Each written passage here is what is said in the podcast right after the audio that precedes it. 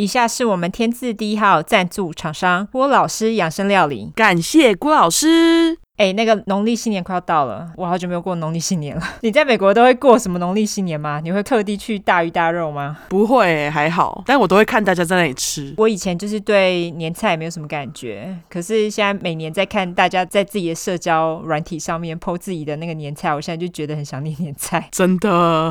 哎，啊，你妈以前就是她准备年菜怎么准备？我妈哦，她都会准备超久，然后她都会煮火锅啊，然后有的没的，然后我就觉得我妈很辛苦。对啊，因为准备年菜通常。都至少哦，大概一两周前就要开始准备一些干货什么的。而且我妈都会就是边大扫除边弄，所以就真的很辛苦。你妈也太累了吧？对啊，而且煮年菜那一晚啊，她通常都要一早就开始准备哦，真的。对，而且她现在又老了。我妹呢，她去年就帮我妈订了郭老师养生料理的年菜哦。我弟他是吃货，他说他觉得蛮好吃的。是哦，像他们今年啊，菜单有做一些修正，看起来真好吃哦。对，而且他说他们是精心设计出适合就是大家庭、小家庭的年菜，坚持就是天然健康、少油少盐。你看，在这种追求健康的年代，郭老师是不是很贴心？超级贴心哎！他的年菜有分三种啊，年菜是分，就像你说，豪华家庭年菜组它是九道，然后小家庭年菜组是六道。他的那个豪华家庭年菜组九道呢，它是适合六到八人，然后小家庭大概四到六人。我来念一下豪华家庭年菜组的好了。好，有巴西蘑菇乌骨鸡汤、古早味红烧蹄膀、绍兴醉虾哦，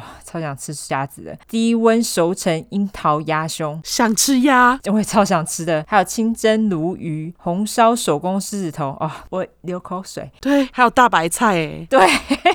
好想吃，还有腐皮核桃地瓜卷、桃胶银耳甜汤哦，干超好吃的，全部都看着超好吃。大家对我们都没有吃过，因为没有办法寄到美国来，就麻烦大家帮我们吃好吗？对，如果没办法吃肉的人，他们还有提供素食年菜组哦。对啊，他们素食年菜组看起来也超好吃的哦。对，我想吃那个素佛跳墙。看超好吃的，真的，而且他们就是会把影片放在他们的网络上，所以你可以去看他们年菜的内容。我们会把这些资讯呢都放在我们的资讯栏。对，那就麻烦大家去用力的订购，帮我们吃吃喽，就靠你们喽，我们才会在郭老师面前有好的成绩，就靠大家了。没错，感谢你们。折扣码的话呢，就是它现在是满三千，输入我们的折扣码 True Crime T R U E C R I M E 就会折三百哦。对，麻烦。大家了，我们折扣码也会放在资讯栏里面。对，不然就私讯来问我们，快点去订，一月二十五号以前订购，好不好？那它会二月一号到二月五号统一出货，过年前一定会到。那大家就是帮我们好好的吃，好吗？对，没错。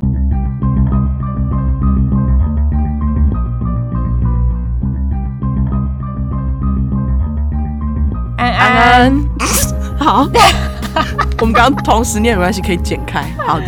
好好好，大家好，我们是出快。出快，哎，没有，我们是真实，哎，还是是下一句，该哎出错了，你要讲说 true crime 好不好？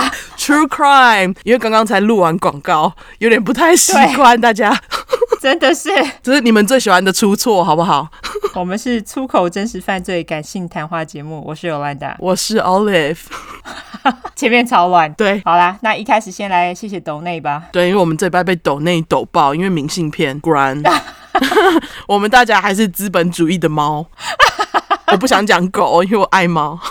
OK，好，那个明信片一出来，抖内马上就来感动时光。那我们要感谢一大堆人，真的，慢慢感谢。你们上礼拜就已经知道数数的结果是怎样，我就不数了哦。Anchor 的话呢，我们要感谢蔡小姐、陈小姐、陈雨、朱小姐，还有钱小姐，以及在 Venmo，Venmo 是一个美国的转钱软体。总之，对，有人在 Venmo 抖内给我们，我们要感谢黄雅雅还有学妹，感谢。再来是 PayPal 的抖内名单，大家好像还蛮爱单次抖内的哈。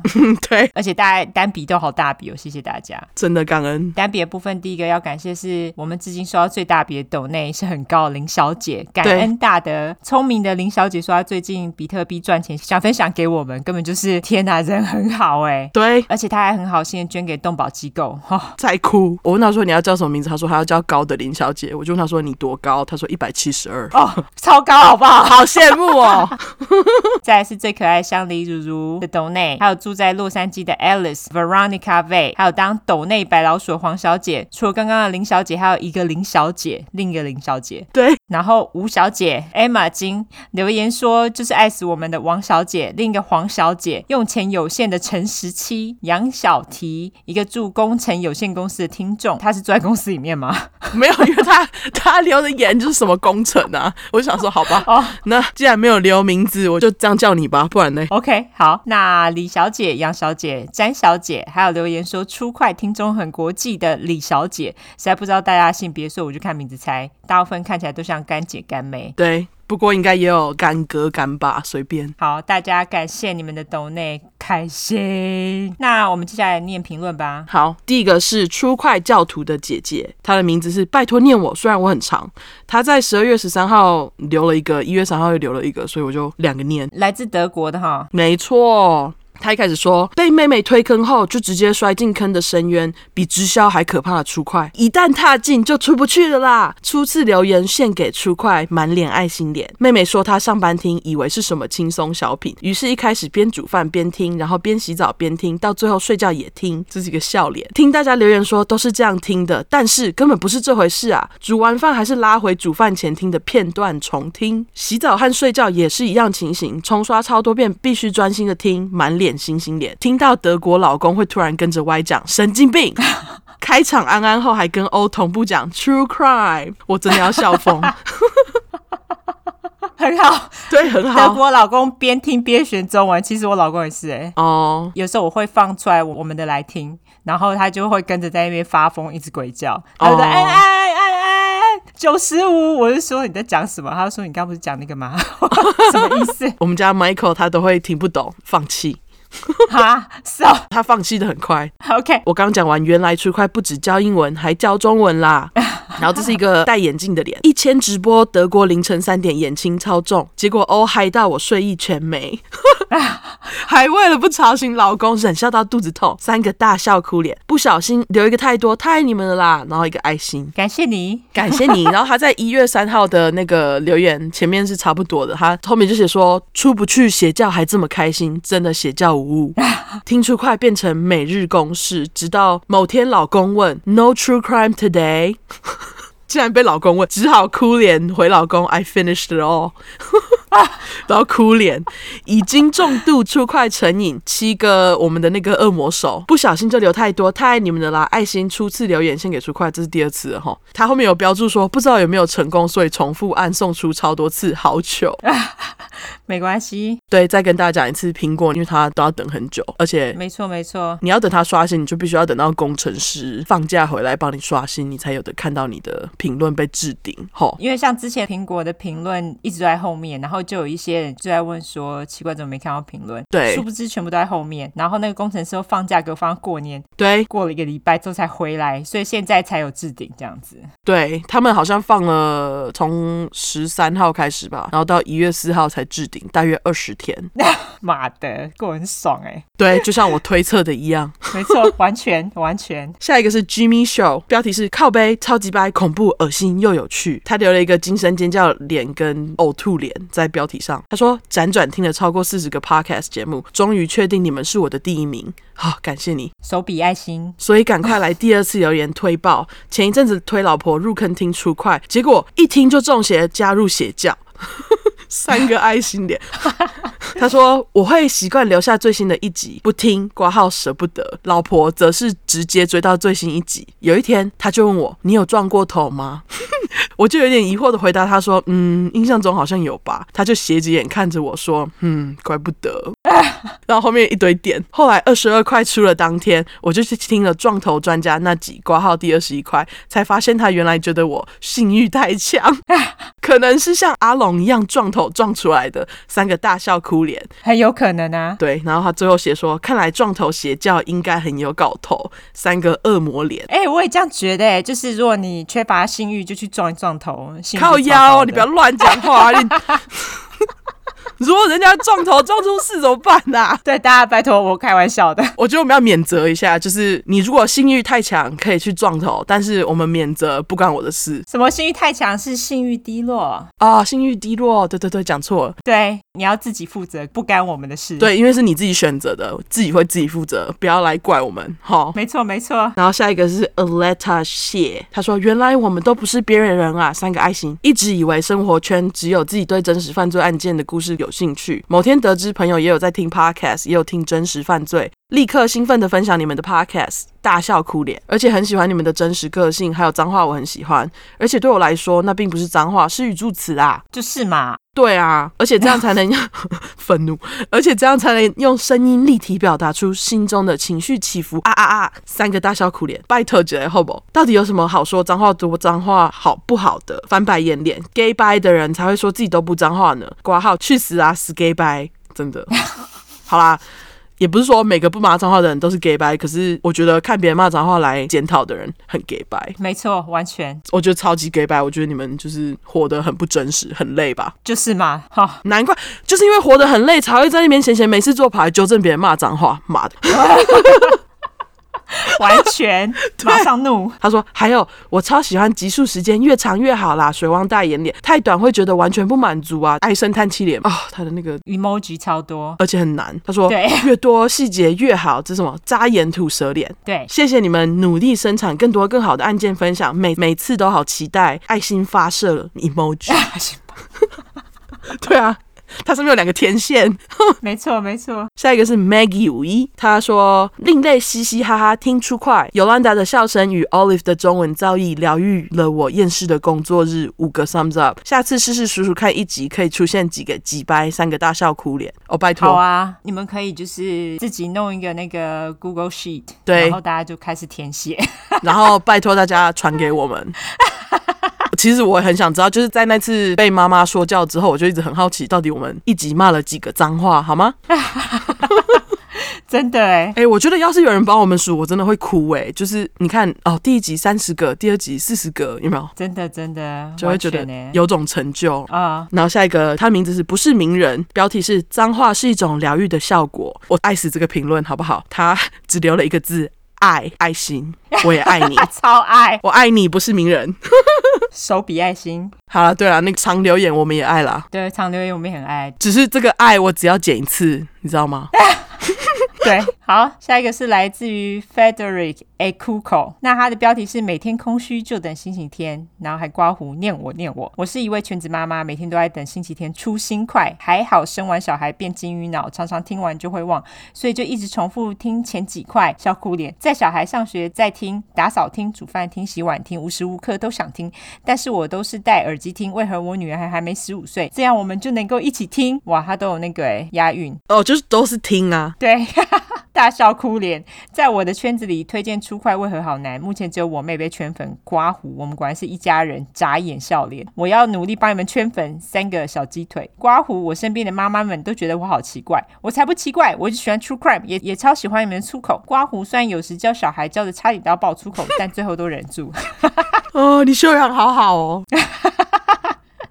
觉得听你们频道很舒压，为全职妈妈无聊生活带来一些欢乐，还可以学英文。刮胡但要用在哪？大笑哭脸。而且我觉得听 True Crime 也可以学习到要如何教导自己小孩不要变成杀人魔或被杀。刮胡咦，摸下巴脸哦，真的啊？对啊，这是真的啊。总之我喜欢 True Crime，不奇怪。刮胡有押韵，大笑哭脸。永远支持你们，你们要一直播下去，直到我女儿十五岁再一起听。刮胡她目前六岁，两个笑哭脸，三个大笑哭脸。天啊，你要给我们九年的时间让。你女儿听 也是 OK 啦，也是 OK。那时候不知道有几百块了。对啊，希望我们到时候就已经大赚钱，拿到好几个 一千万，是不是？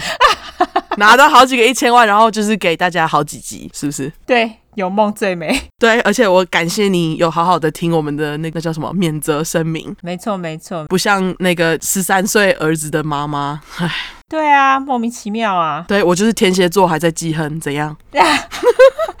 好，很好，喜欢。谢谢妈妈吼，谢谢你。下一个是来自于什么昵称才没被使用？他说画图时的陪伴，我的鸡汤。身为刺青师的我，每天都坐在画桌前好几个小时，最喜欢配着你们频道，感觉时间过得很快，也很容易沉浸在工作中。赞赞赞！谢谢，谢谢你，最爱刺青师了，最爱刺青师。下一个是来自于西哈 N 是吗？他下面写说，如果留言没有匿名，可以叫我西韩。我觉得应该是这样。西韩哦，西韩，OK、嗯。他的标题是五颗星，怎么能够满足你们呢？如果留言没有匿名，可以叫我西韩吗？OK，好，就叫你西韩。嗯，现在上班前化妆都听你们嘴炮，真的爽翻，超爱你们的啦！一个爱的手姿势。嗯，对，就是恶魔手多出大拇指，对，然后三个猴子遮掩脸，你们最爱的 emoji，七哈，七个哈。我现在连歌都不讲了，怎样？对，叫。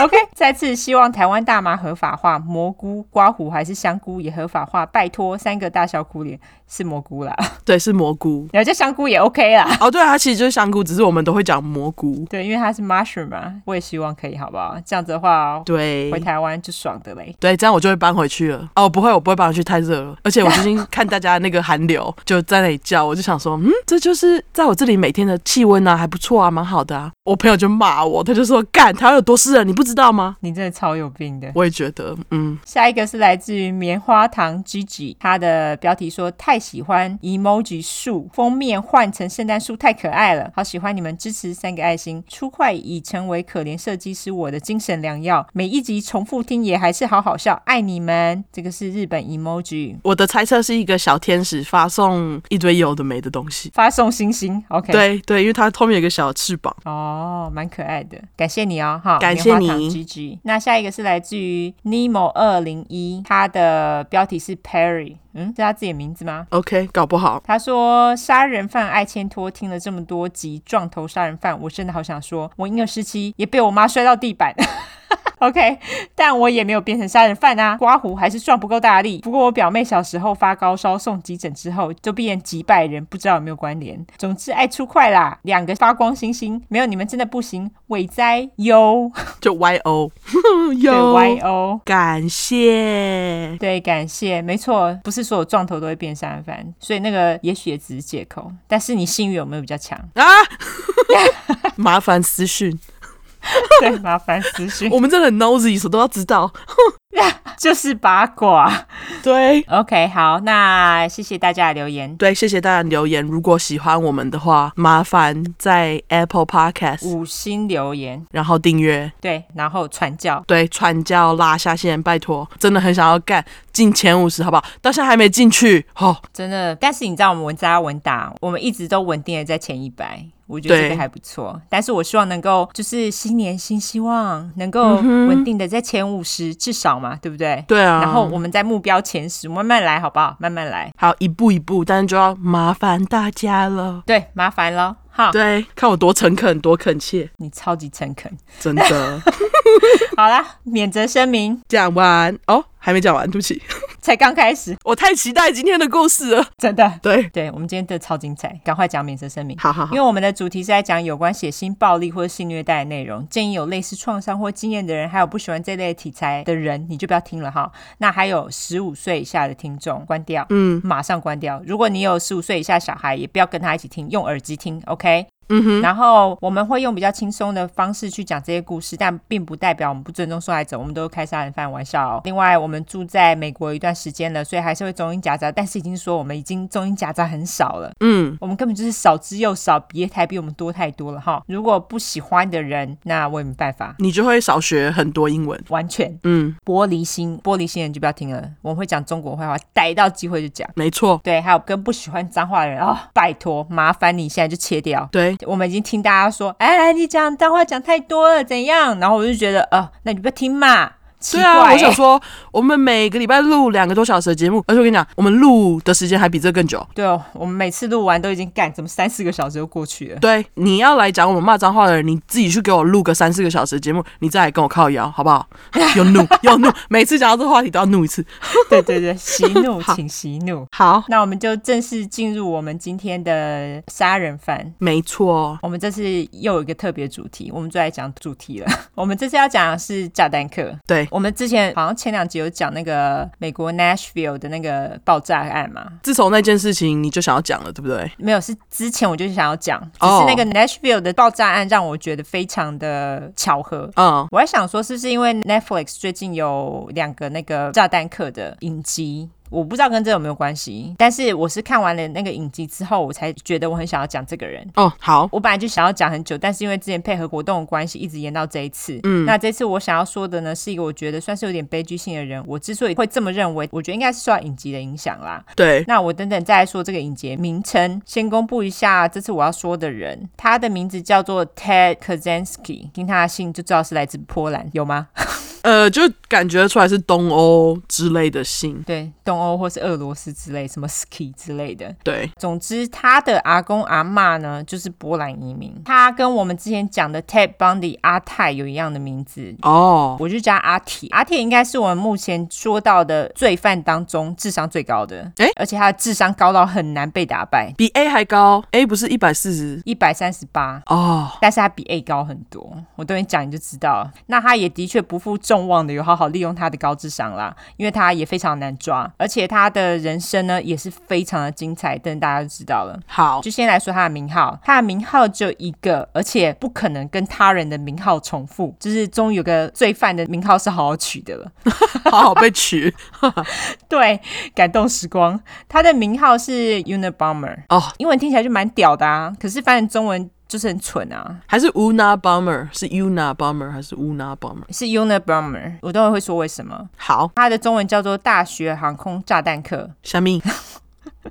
你看是不是很蠢？超蠢的。对，我就自己教他学航炸弹课，还是比较厉害。对，就比较厉害哈。总之会这么叫，大家就知道他是用炸弹炸人嘛。我们也说过是炸弹客。那他也是 FBI 史上动用最多人力跟最多资金的一个案件，因为他实在是太聪明了，太难抓了。有抓很久吗？哦，抓超久的。好啦，一直说他聪明，我们来进入正题，大家就知道他有多聪明了。那阿铁的本名呢是叫做 Theodore John Kaczynski，他是在一九四二年五月二十二日在伊利诺伊州的芝加哥出生，双子座哦，少见星座哎，哦对，可是双子座还是比摩羯跟我们之前讲狮子多哦。他是家里的老大，他下头有个弟弟叫做 David，我就直接叫他大卫。好，阿铁的阿公阿妈呢，他们是来自波兰移民，刚刚就讲了嘛，所以阿铁的爸妈就是第二代，那阿铁当然自己就是第三代啦。阿铁的爸妈呢，他们是蓝领阶级，就是做工的啦。阿铁出生的时候呢，其实是一个健康宝宝，就是没有什么奇怪的病，OK，也没有撞头。但是在他约三月大的时候，他就得了很严重的荨麻疹。那时候他还是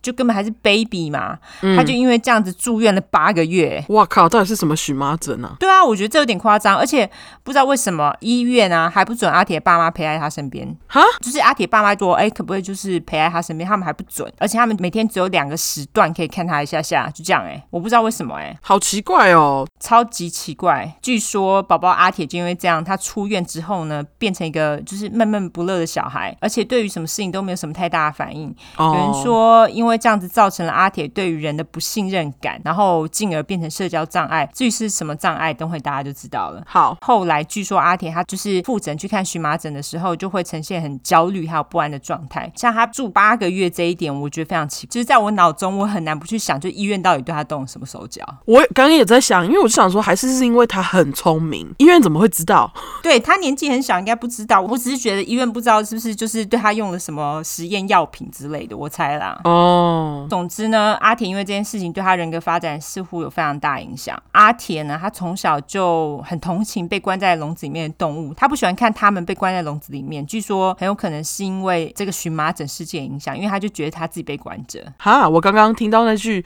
我就觉得，哎，搞不好就是因为他被关了八个月。对，大家。也这样觉的。一九四九年十月三号，就是阿铁七岁的时候，他的弟弟大卫出生，就是天秤座啦。嗯，据说呢，阿铁跟大卫的关系其实还蛮不错的哦。阿铁在九岁的时候，他们全家就是搬到芝加哥南方大概半个小时车程的一个小镇。那阿铁在学校功课非常好。刚刚都说他很聪明，嗯，但是他实际上没有什么朋友。那他们在搬家之后呢，他到了新的小学。那新的小学发现阿铁在学校的功课好好靠背，然后就让他做了智商测验，结果阿铁的智商居然高达一百六十七哦，超级高。对，听说爱因斯坦跟物理学家 Stephen Hawking 他们的智商也就一百六，也不是只有，其实也很高。但是因为阿铁多了七分，就会让大家觉得不可思议。哦，学校老师跟校长呢？他们就决定让阿铁跳级，跳级听起来好像大家都很喜欢，就是也是每个爸妈的梦想，就觉得看自己生到一个聪明的小孩。哦，对，真的，尤其我觉得亚洲爸妈应该就爱死，就可以很骄傲炫耀。没错，但是这个呢，其实对阿铁的社交生活产生了非常大的影响，因为他直接跳级到七年级，也就是国一的阿铁呢，他其实在同才当中年纪位比较小，你也知道美国人超爱霸凌别人的，真的，所以他就变成大家霸凌对象。阿铁呢，他因此被边缘化，就不。不许人交。阿铁的妈妈呢，她其实对于阿铁的表现呢，就是开始感到有点焦虑。她就觉得，哎，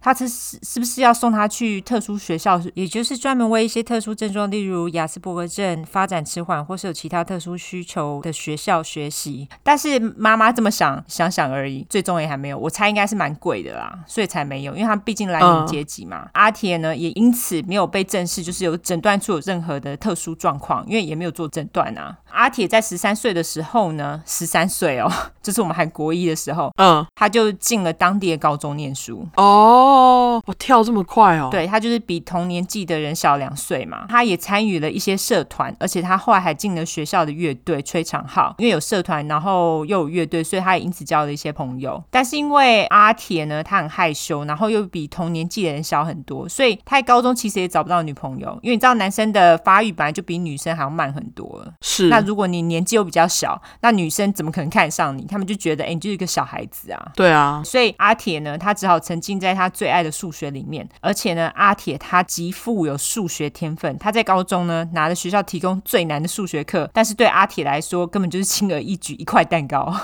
真的，阿铁呢，他又跳级跳跳跳。他在十五岁的时候呢，就高中毕业了。十五岁大家才刚进高中，他就毕业了。哦，对，大家都十八岁，提早三年，太厉害了。那当然这么聪明的人呢，不申请哈佛不就是浪费了吗？真的。所以阿铁呢，他就申请了哈佛大学，然后在十六岁的时候，成功的拿到了全额奖学金入学。哇，超聪明的。对，哈佛很贵嘛。对，阿铁在哈佛的成绩呢，也是优秀到靠背，而且他甚至在某一堂数学相关课程拿到接近满分的成绩，耶，就是满分，我们假设是一百分好了，他拿到九十九点八之类的。在美国的大学要拿到满分很难，非常困难。对，烂学校他们也不会给你满分。对，但是这个时候的阿铁呢，却参与了一个很莫名其妙的人体实验，让他成为了实验牺牲品。虽然阿铁事后他坚称这个实验呢，其实对他一点影响也没有。嗯、那我们来说说这个实验。阿铁在大二的时候，他跟其他哈佛学生做了一系列的心理测验，后来就是被筛选进了实验。这个实验呢，是被一个叫做 Henry Murray 的心理学教授主导的。那我就叫他老亨。好，我来说一下这个实验怎么进行的哈。这个实验呢，那时候总共有二十二个学生参与。那他们刚开始会被告知说，他们会互相辩论彼此的人生观点还有信仰。这边的信仰呢，并不只局限于宗教信仰。接着，他们再叫被实验者把他们这些观点写下来，然后他们会把这些观点写下来的这些文章交给一些律师，然后让这些律师事后对于这些被实验者的信仰还有观点提出质疑。除了提出质疑之外呢，他们还会故意耍几掰。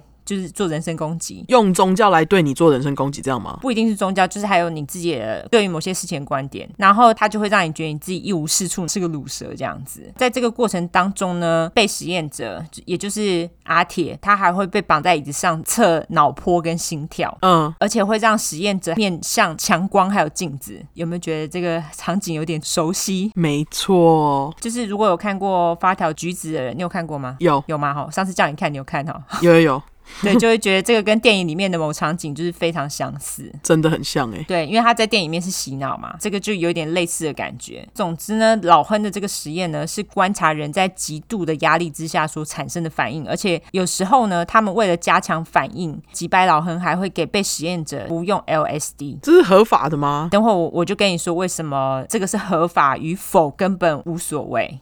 好，他这整个过程呢会被录影还有录音。那传言说呢，这个是 CIA 为了拷问人质所做的一个实验，虽然说没有被证实，只是这个是真的可能性蛮大的，因为 CIA 在这段时间做了非常多相关实验。那在哈佛做这个实验好像也算是合理，因为哈佛很多聪明人在嘛。对。那如果说你要拷问人质，你去拷问聪明人，你得到的 feedback 可能会比较多。对。所以我才跟你说这个实验是不是合法的？如果是 CIA 他们去做这个实验，这个对他们来说就是政府机关。关呐，他们根本不 care。你一闹出 CIA 的名字，我就哦，好吧。不问了，对啊，没什么好问的，因为他们根本不告诉你啊，根本就不会跟你说这个到底合法还不合法。嗯、呃，那最妙的是呢，阿铁他参与了这个残酷的实验长达三年呢，大概两百个小时，但是其实没有人拿刀子架他，不是说哎你要给我参加哦，你不准退出，并没有啊，他其实随时随地都可以走人。但是据说呢，他继续参加这个实验的原因呢，他自己说的，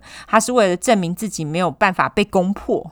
OK，但是据说阿铁的。反应呢，跟其他被实验者的反应来说呢，他的反应是最大的，也是最负面的，嗯，也是相较比较严重的。而阿铁呢，他参与这个实验的事实呢，也在阿铁被抓之后，他的律师呢会拿这一点来作为他心智有问题的一个论述。OK，阿铁呢，他在参与这个实验之后呢，他童年被霸凌啊，还有被边缘化记忆啊，也通通都被唤醒了，他也开始天天做噩梦，就是在那段时间。哦，其实蛮可怜的。其实对他影响很大。对啊，阿铁也是在这个时候呢，他就开始对政府还有就是那种在上位者握有权力者产生质疑，那他就开始幻想美国政府就是在搞他这样子。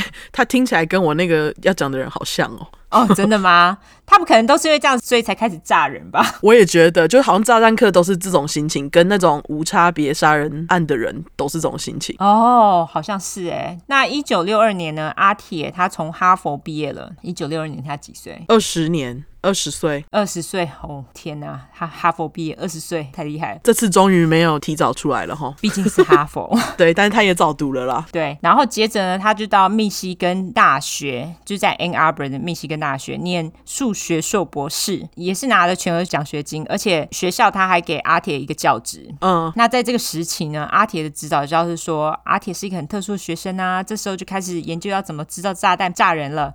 没有啦，我乱讲的。嗯，指导教授是说，阿铁呢，他就是除了个性特殊，而且对于自己的研究也是全神贯注，而且着重在发现数学真相当中。这个我不懂啦，什么是数学真相？我也不懂，因为我们不是数学家，而且数学很烂，我啦，我普通算术很好，可是难一点就不会了。什么微积分杀了我吧？真的，我每次在那里算，我都觉得到底念数学系的人到底在算什么？对。没错，阿铁对于自己的研究呢是充满热情的。密西根大学呢还曾经颁发了数学学术研究最高的相关奖项给阿铁。那阿铁的论文呢也曾经被誉为密西根大学最优秀的论文之一，而且据说他的论文很深奥，就是看得懂人不多。毕竟一六七。那他还曾经在相关学术刊物上面发表多篇学术论文。你知道念博士有很多学校会要求你要在学术相关论文至少发表一篇文章，那他是。发表不止一篇。OK，一九六七年呢，阿铁二十五岁的时候，他就拿到他的博士学位。他这已经是跳级了，因为通常硕士两年，博士要四年嘛，四年以上。对，五年就过了。对，太厉害了。接着呢，阿铁他就搬到加州去，他就跑到伯克莱大学去教书了。那个时候呢，也是伯克莱最年轻的助理教授。大家知道六零年代的伯克莱大学是怎么样吗？因为六零年代不就嬉皮文化正盛吗？不就是恰恰跑去伯克莱大学那当时差不多那时候吗？对，就差不多是那个时候。但是恰恰更早一点，他是比较后面一点。好像是。对，他跟恰恰没有碰面。据说那时候的伯克莱大学正好是嬉皮文化发展的一个主要地标。嗯，他们反正就迷幻药啊、party 啊、披头士啊、Jimmy Hendrix、爱与和平啊，而且那时候还没有艾滋病的肆虐，所以就是一个最理想，然后最棒玩的最爽的世代，嗯，但是阿铁他不吃这一套。哎，我本来刚刚还以为他要去嬉皮了。并没有，他不知道震惊什么。好，他不玩嬉皮那一套，他也不知道这屌屁的那一种，所以阿铁呢，在学生之间的名声其实并不好啊，因为学生都嬉皮嘛，他又不玩，所以他在一九六九年的六月的时候，他就正式辞职了。他说他不想教这些无用嬉皮，没有啦，我乱讲的。有人说是因为阿铁呢，他已经了解所有的数学公式了。哈，有这种事？对，我就想说，干，你还可以了解所有的数学公式，太厉害了。原来他有个底哦。对，真的不是可以自创一些吗？对啊。总之呢，他觉得自己已经解开了数学神秘的面纱，所以他就觉得数学开始变得无趣了，所以他就不想再继续教书了。虽然说阿铁不是一个很好的教授，就是一个烂教授，但是伯克莱大学还是很希望他能够留下来，因为毕竟他很聪明嘛。等一下，你说他烂教授，就是因为他后来不想教，态度就变得很烂吗？不是，是学生又不喜欢他。哦，学生不喜欢他，不代表他是烂教授啊。学生不喜欢他就是烂教授啊。好吧，对，你说的对，是不是？你讲的对，学生听不懂就是烂，对。对啊，就代表说你不适合教学啊。哦，倒是真的啦。对，他只能做研究啦。对，所以后来因为伯克莱大学，他们就是觉得啊，他走就太可惜了，一直挽留他。可是阿铁就不管他，就是没鸟他们就走了。嗯，离开伯克莱大学后的阿铁呢，他就跑回伊利诺伊州跟爸妈一起住了两年。他在这个同时呢，他还打一些零工赚一些小钱，并且思考人生的下一步。在这两年期间呢，阿铁他也发现人啊，真的就是很讨厌的一种生物。哦，我懂你的心，阿铁。没错，完全懂，真的赞成。他一点呢也不想跟人类往来啊！我爱你，阿铁。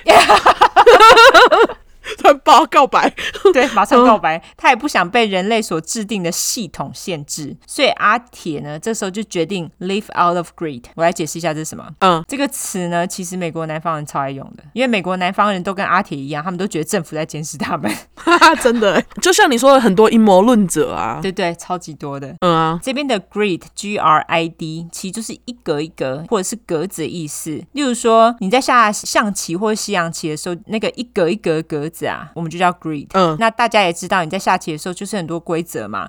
例如说，某些棋子它只能前进不能后退啊，或是只能走特定的走法。不管怎么走，就是下棋的人就是主导者，能够明确知道每个棋子的走法。我个人是会忘记啊，所以我棋术很烂。但是如果是很好的下棋手，他们都会记得。像阿铁呢，他就是不想要被当成棋子，他想要 live out of grid。就是在格子外生活，他想要往前走、往后走、跳着走、倒着走、用滚的都行，他就是这个意思。阿铁呢，他为了不受社会束缚的规范，他决定自己住在野外。于是他精心挑选了一个地方，就是在蒙大拿州的林肯小镇。好，你刚刚那个 live out of the grid 解释超好，是吗？感谢感谢。对。蒙大拿州呢，它其实是在美国西北部的一个州。那它左边是爱德荷州，右边是北达可达州跟南达可达州。OK，北方就是加拿大了，所以它其实就是很北方。Montana 好像就在我们附近而已。对对对，因为它的左边是爱德荷州嘛，可是爱德荷州就很小一块，跟它紧邻。然后爱德荷州在左边就是华盛顿州，对，所以离你们超级近的，超近。我们好像开过去只要不到。反正很快啊，应该也是五六个小时吧，我觉得好像久一点，因为我朋友老家住那，他说他都会开十几个小时的车过去。哦，OK，好好好，了解。林肯镇呢，则是在蒙大拿州西部的一个小镇，它的人口就一千人而已，就很小的一个镇。那离林肯呢最大的城市，则是离林肯镇西边开车约一点五小时的大学城，叫做密苏拉。好，阿铁呢就在蒙大拿州买了一块地，一九七一年，在他弟弟大卫的帮忙之下。呢，他就帮阿铁建造一个小屋。这个小木屋呢，它是走极简风格，用最少的木材去建的，而且只有十乘以十二英尺，换成公尺大家比较有概念，就是大概是三乘以三点六公尺，很小。OK，据说是经过精密的数学运算建成的哦，毕竟它是数学系，必须要用，对，一定要用。嗯，所以大概就是一个普通卧室的大小，搞不好更小。而且呢，小木屋里面呢没有接水电，就是小木屋建。完之后，他就开始一个人在小木屋生活的日子。他在那边生活呢，他有时候会骑脚踏车去当地的图书馆找一些很古早的书籍或者是植物相关的书籍来阅读，然后打零工赚一些钱，自己种一些蔬果这样子。据说他是有一个暖炉，可是除了那个暖炉之外，他没有任何其他的电器。天哪，好厉害哦！对，他也没有电视，所以他就是根本就不需要用电，因为毕竟他是住在荒郊野外。那他有一个比较稀有的邻居，二十五年的邻居，叫做 Chris Waits，我就叫阿等。OK，阿等说，大多数的人呢会认为阿铁是一个很聪明的人，然后觉得啊，孤独一匹狼，算是蛮和善的。那因为阿铁他很少洗澡，有时候会被误认为流浪汉，因为就脏脏的。嗯，阿铁其实也不是太在意，因为人们会因此而避开他，那他还觉得很高兴，因为他不喜欢人嘛。哦，那我要不洗澡吗？那个 没有乱讲的，不行，我要洗。反正你都在家里，随便你。对，一九七五年，建设公司他们开始在阿铁土地附近做土地规划，就是可能要砍树盖房子、造路之类的。这时候阿铁就开始觉得很北宋，因为就开始有那种工程声音嘛，他就觉得被打扰。嗯，于是他就开始破坏建筑公司的工具还有机器，例如说他会放糖或沙子进挖土机或是伐木机的油箱，这个几乎就是快要毁了整个机器，或是开始在他的土地附近的树上呢绑铁线，所以建筑公司的探勘人员。他们骑机车到他土地附近探勘的时候呢，机车就会被线给绊倒。那阿铁呢，他还会放火烧机器，然后或者是进那个建筑公司小木屋里面搞破坏之类的。嗯，他就这样恶作剧了几年之后呢，他就觉得啊，该进化啦，他就开始研究怎么制作炸弹。在这之前呢，我们先来了解一下他制作炸弹的动机。当然，其中一个就是对建筑公司还有对人类的不满嘛，因为他是讨厌人类嘛。对。那除此之外呢，还有一些比较复杂的动机，也就是工业化跟科技的发展。我希望大家不要睡着。好，好。那这个从他最有名的 Manifesto，也就是宣言，M A N I F E S T O，Manifesto，这个是他非常有名的一个东西。我们可以稍微窥见他奇怪的脑子里面究竟在想什么。阿铁他这个 Manifesto。就是宣言是在一九九五年的时候，他把他的宣言寄给了媒体。那他寄给的媒体呢，是很有名的媒体哦，就是包括华盛顿邮报，就是 Washington Post，跟纽约时报，就是 New York Times，一共约三万五千个字。这篇宣言呢，根本是比照论文的格式在写。三万五千字巨多，超多。我不要讲巨多，请把巨多删掉。好，这一篇论文呢就被称为 Unabomber Manifesto，也就是学航炸弹客宣言。这一篇宣言的标题是 Industrial Society and its Future，中文就是翻成工业社会与其未来。那他把这篇寄给媒体之后，声称如果他的宣言被报纸刊登出来的话，他就不会再炸人了。哦，结果那个时候一个情色杂志，应该男生都知道，叫 Penthouse，也就是阁楼啦，阁楼杂志。哦，那个时候。阁楼杂志的老板就说：“来来来，让我在 Penthouse 出版他的宣言，因为他就是上媒体，他就说：‘呃，我来出版，就是直接对阿铁喊话。’他就说：‘我可以出版你的宣言啦。’因为大部分的那个大报纸，他们其实都非常的迟疑。我就想说，你这疯子写这是在干嘛，对不对？就是觉得说我照你恐怖分子的话来说，那你是不是以后要求什么，我们就给你什么？对，他们就是这样觉得。可是 Penthouse 这个老板呢，他就说：‘啊，让我来出啦。’结果呢，阿铁就回答说：‘呃，你们的杂志比较没有像我要求的那些媒体那么受。’尊重啦，言下之意就是瞧不起阁楼杂志，嫌屁嫌哦。他还说，假使阁楼杂志印了他的宣言的话，他就会用他剩下的唯一一颗炸弹再继续炸人。他是靠腰哦，阁楼杂志错了吗？反正他的意思就是逼阁楼杂志不准给我印宣言这样子。好，后来在 FBI 考量之下，他们跟国防部长做出了决定，最后是决定在华盛顿邮报上面印出学航炸弹客宣言。他是在一九九五年九月十九号，宣言就被印出来了，而且华盛顿邮报当天报纸整个卖翻，而且他不止卖那一天，他好像后来还卖了好几周。因为大家一直加印，是哦。你是说大家都想看他的宣言吗？对，就是例如说，像图书馆不是都会放报纸吗？对，听说就是图书馆如果放了报纸，宣言的那几页就会被偷走啊。图书馆后来就只好就是开放让民众去订那个报纸。天哪！所以他们就会直接去跟华盛顿邮报再去追加，叫他们再印嘛。你知道他是在大概几月的时候把宣言寄给媒体的吗？我等会会讲到，因为你知道你这一年发生的年份跟我那件事件的发生年份是一样的，所以我。才想说，哎、欸，会不会是因为这样他们才巨硬？有可能，我们等会可以来讨论一下。好，这个宣言呢，我把第一段翻给大家听，没有办法全念，因为很多嘛，三万五千字，哎，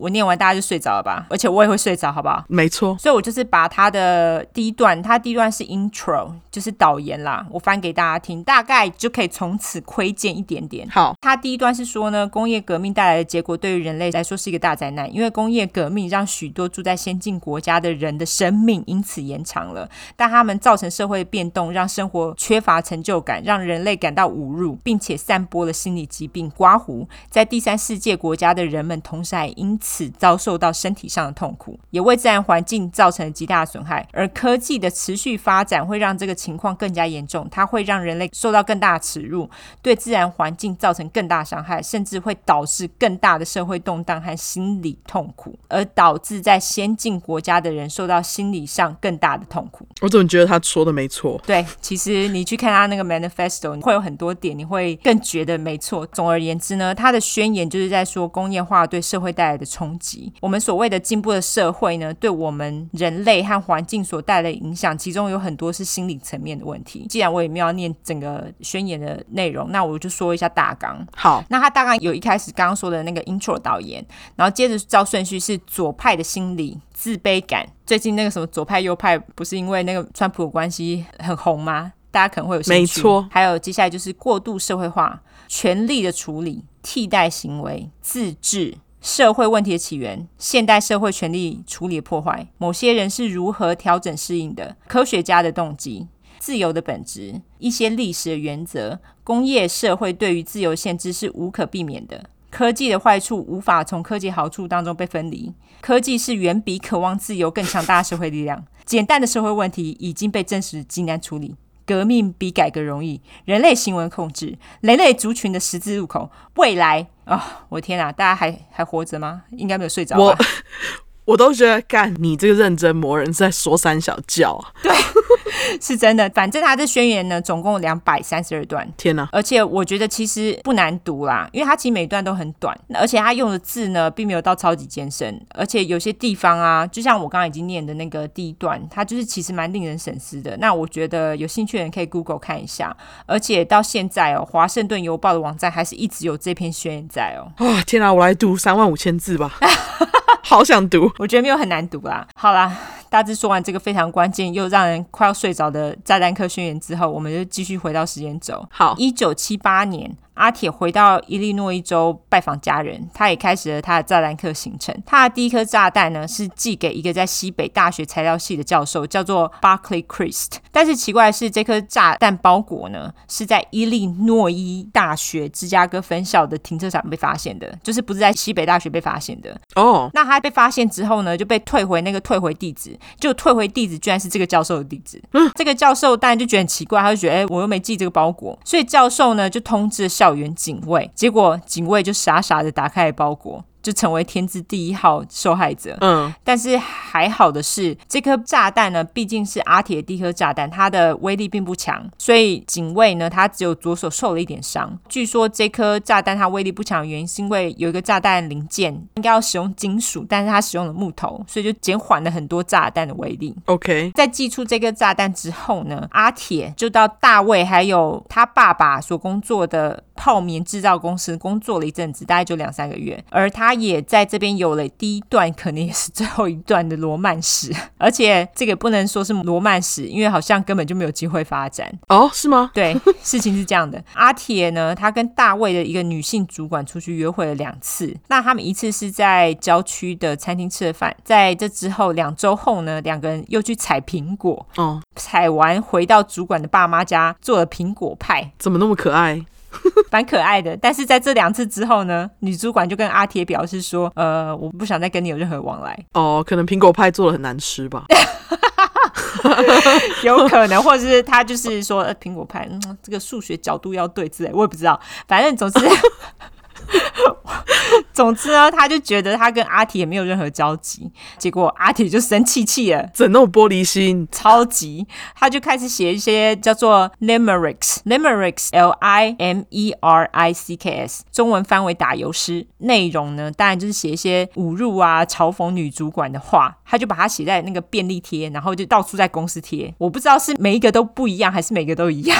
嗯，我觉得以他的个性，搞不好每个都不一样，因为他实在是，我也觉得。对，大卫他去上班都是发觉干怎么到处贴的都是，赶快把它拿下来这样子。就他拿下来，他哥哥还继续贴。大卫他就只好把阿铁给火了。所以阿铁呢，他也因此也很美送嘛，就觉得哎、欸，你是我弟呢，你怎么没有站在我这边这样子啊？这种人哦，对啊。一九七九年五月，John Harris 就是阿铁的第二个受害者。这个将呢，他从西北大学拿到博士毕业的哦。那时候呢，他就是将会成为伊利诺伊大学教授。他说他看到在他办公室外面的桌子呢，有一个雪茄盒。结果他带来就是好奇，他打开后呢，很幸运的炸弹并没有爆炸，哦，就发出强光跟火花。这样他虽然送医了，但是因为伤势很轻微，所以也马上就复原了，就是没有什么太大的伤害。一九七九年十一月，就是当年十一月，阿铁呢，他就把他的目标转到飞机去。阿铁呢，他那个时候呢，从芝加哥寄了一个包裹，包裹里炸弹的设计呢，是等飞机飞到某一个高度之后，就会因为压力的原因，然后触动那个炸弹开关。本来的设计呢，是要把运输信件的美国航空飞机，就是 American Airline 给炸毁，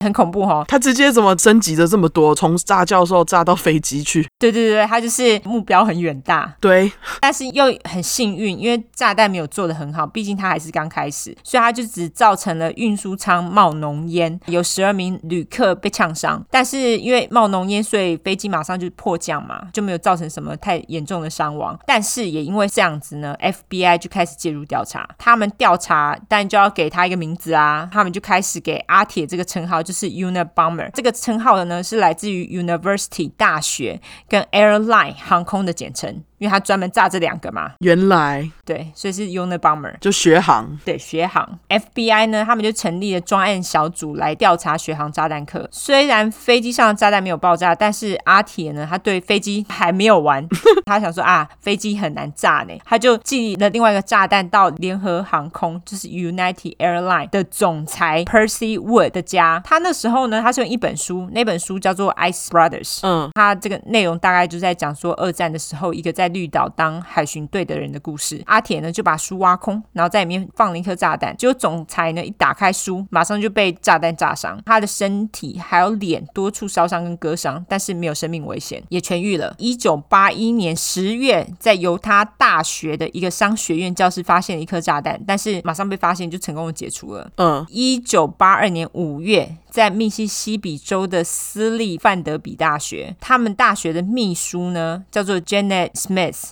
他打开了藏有炸弹的包裹，就炸弹的一个碎片卡在他身体里面，送医取出后也没有生命危险，也是康复了，还好。结果在这个事情发生不到一个月，伯克莱大学工程教授叫做 Diogenes Angelakos。乱念，据说他也是阿铁之前的雇主，因为阿铁之前在伯克莱大学教书嘛。嗯，在那个时候也是收到一个包裹，然后一打开也被炸伤了，但是也没死，最终也是康复了。可能他最后的两个受害者的伤势比较重，但是都康复了，也没有什么损失手脚之类的。OK，一九八三年，阿铁呢，他那时候发现建筑公司在他的小木屋附近建了一条路，而且那条路呢还毁了他爬山路径，而且还因此有很多人就跑到他小木屋附近玩这样子，因为有路。了嘛？哦，结果他就超级北宋，他想说干，我要 off grid，你把 grid 建到我家，对，他就北宋对。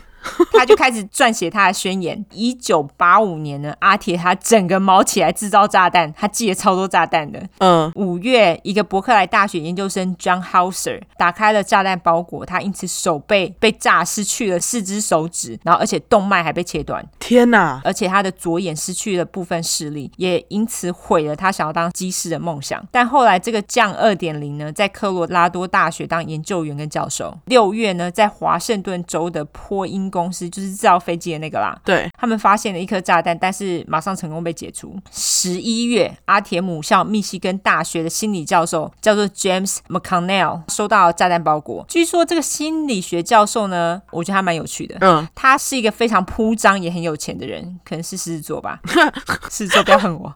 而且他所做的研究呢 是行为的改造，行为改造进而让他人去服从命令，嗯，也就是阿铁最讨厌的类型啊，他就觉得啊我。就是不要服从嘛。对，这个教授呢，还有一个很奇怪的实验，我觉得这个实验实在是最有趣的一点。他的实验呢，是用一大堆 flatworm，flatworm 的中文是扁虫，它就是虫嘛。那那个虫是可以在池塘跟小溪里面找到的。他就训练了，我不知道他怎么训练的，他训练了一批会走迷宫的扁虫。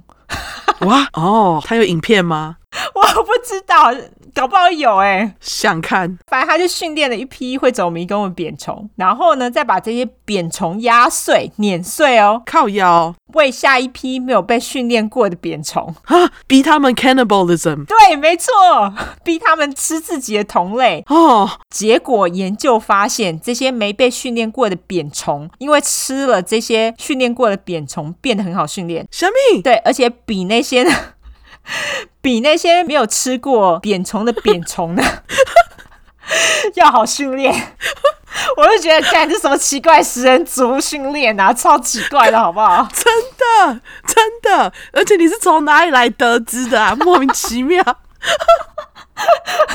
我最喜欢这种莫名其妙的东西，真是超。哦，真的太莫名其妙，太好玩了。而且还没有完哦，他还主张有一天没有扁虫实验完了啦，但是他还主张有一天人类可以吃了什么药就会弹琴了，或是服用了什么药就会微积分了这样子。哦，而且呢，他就是因为这些奇怪的实验啊，还有奇怪的主张，他就写了书哦，而且书根本卖翻。啊，我觉得是因为扁虫实验很有趣。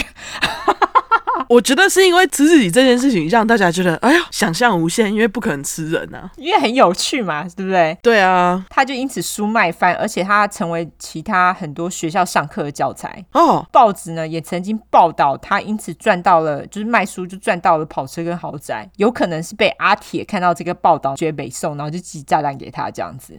好，他这次的炸弹呢也是在书里面，我不知道什么书啦，他也是把书掏空，然后还附上纸条说，哎，我觉得你应该要看这本书，哎。结果教授那个时候就叫他的助理叫做 Nicholas Suino，叫他的助理打开的书。嗯，结果被炸伤的当然就是助理啊。那时候教授是把助理叫到家里，是在厨房打开的，所以教授家里的厨房的琉璃台被炸一个洞，助理呢就是被烧伤还有割伤。教授呢没有什么事情，但是他丧失了听力。嗯，虽然说他外表没有什么太大的伤害，但是据说对他的心理造成了不小的冲击哦。所以他在一九九零年没多久，就在五年后就去世了。哦，谁叫你要乱喂扁虫？好啊，没有啊，对不起，我们不要这样讲，他是受害者，对不起。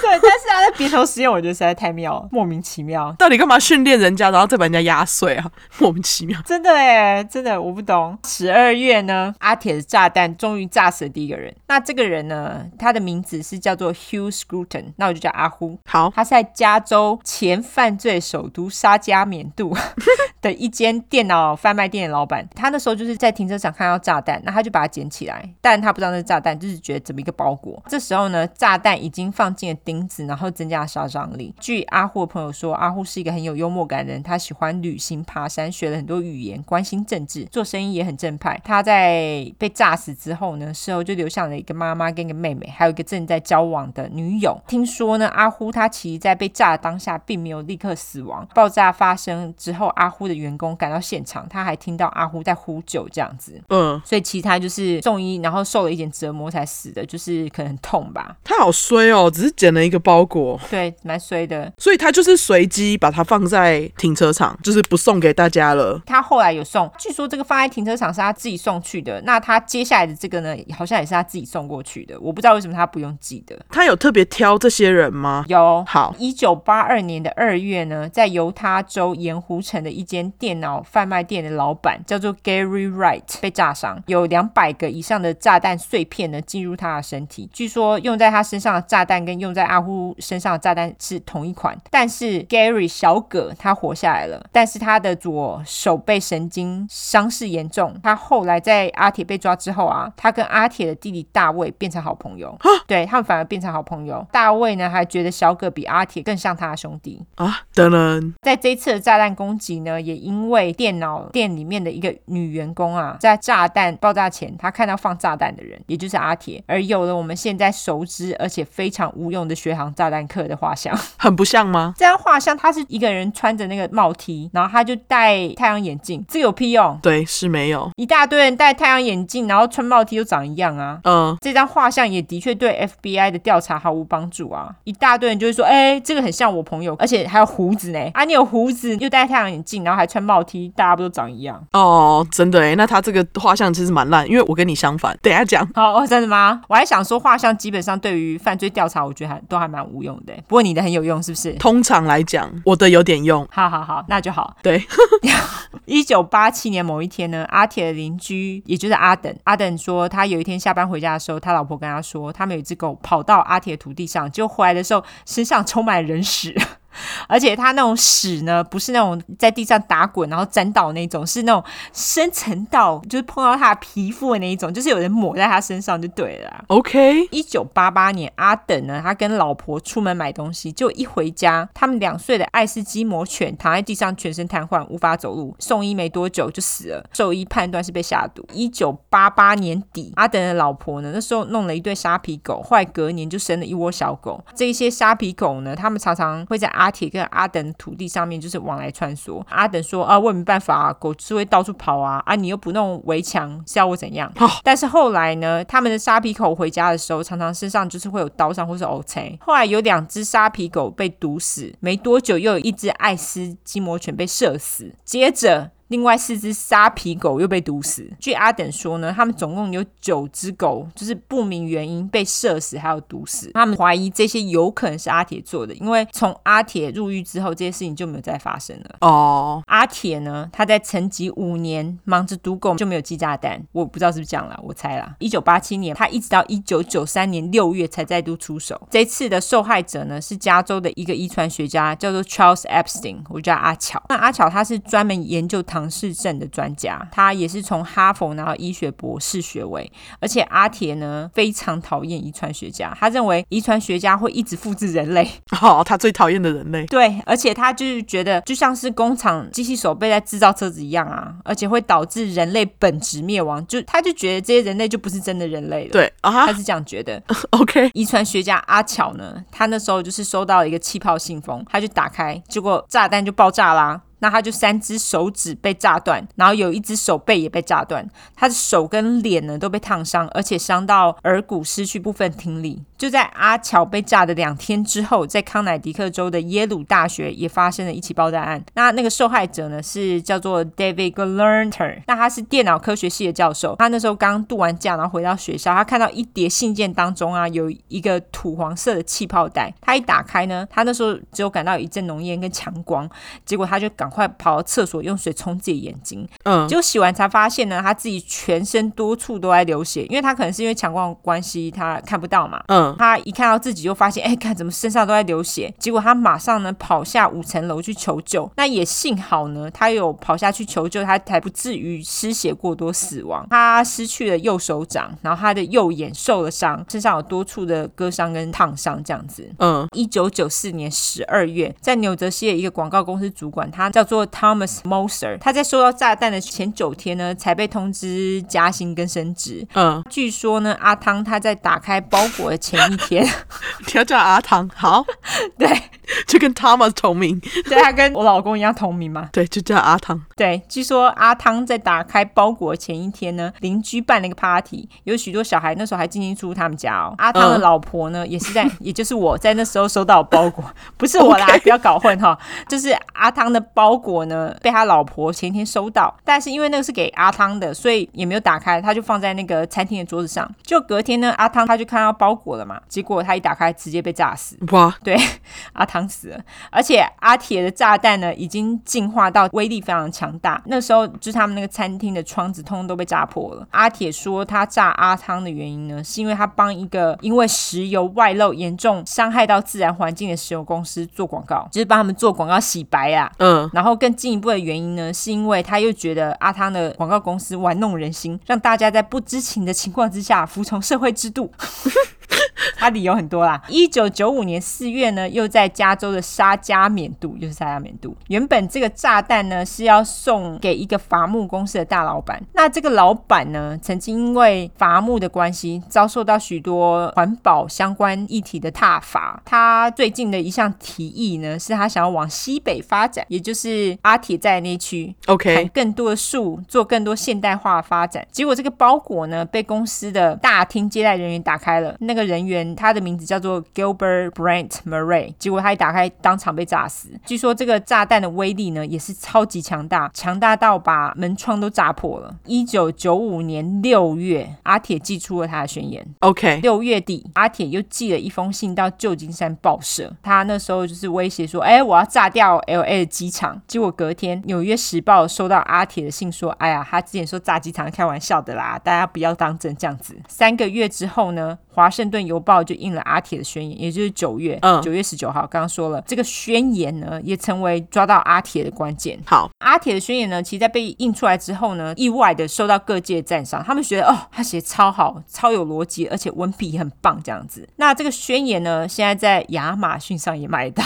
什么？就是有人出纸本，但是其实上网就可以看得到。如果说大家想要读纸本，可以买啦。而且他在亚马逊上的评价，我看了一下，出他这个宣言的出版社蛮多的哦，而且。每一个都是四点五颗星，哎，是哦，对，就是买的都很喜欢。在阿铁的那个宣言一印出了之后呢，FBI 每天收到一千通以上的电话，嗯，一堆人检举他们认识或是不认识的人。当然，阿铁的弟妹，也就是大卫的老婆，也是这些电话当中其中的一通，嗯，因为他们 FBI 他们收到这些电话，他们都一定还是要去做查证，才可以说哦，no，这个电话讲的不是真的，没有用这样子。对，大卫的老婆呢，叫做。琳达，琳达，他从来都没有见过阿铁。他没有见过阿铁的原因是因为阿铁其实非常讨厌他。在大卫还有琳达他们结婚的时候，阿铁没有去参加他们婚礼。而且阿铁在跟弟弟大卫通信的时候呢，他常常会写很多琳达坏话，而且写很多贬低他的话。为什么他不喜欢他？你知道吗？他觉得琳达改变了他弟弟，就是他觉得他弟弟啊，因为琳达的关系跟他变得比较没有那么亲近。哦，怎么那么 needy 啊？对，他就是一个 needy 的哥哥，而且他就觉得哦，就是因为琳达的关系。所以他弟弟呢，就进入了系统去工作，这样子。哦，懂了。琳达虽然说他没有见过阿铁，可是像阿铁写给大卫的信呢，琳达都有读过。他那时候就是在报纸上看到那个学航炸弹客宣言的时候，他就马上想起阿铁，他觉得这个很像阿铁会写的东西，所以他后来就叫大卫去读。就大卫在读过宣言之后，他虽然很不想相信，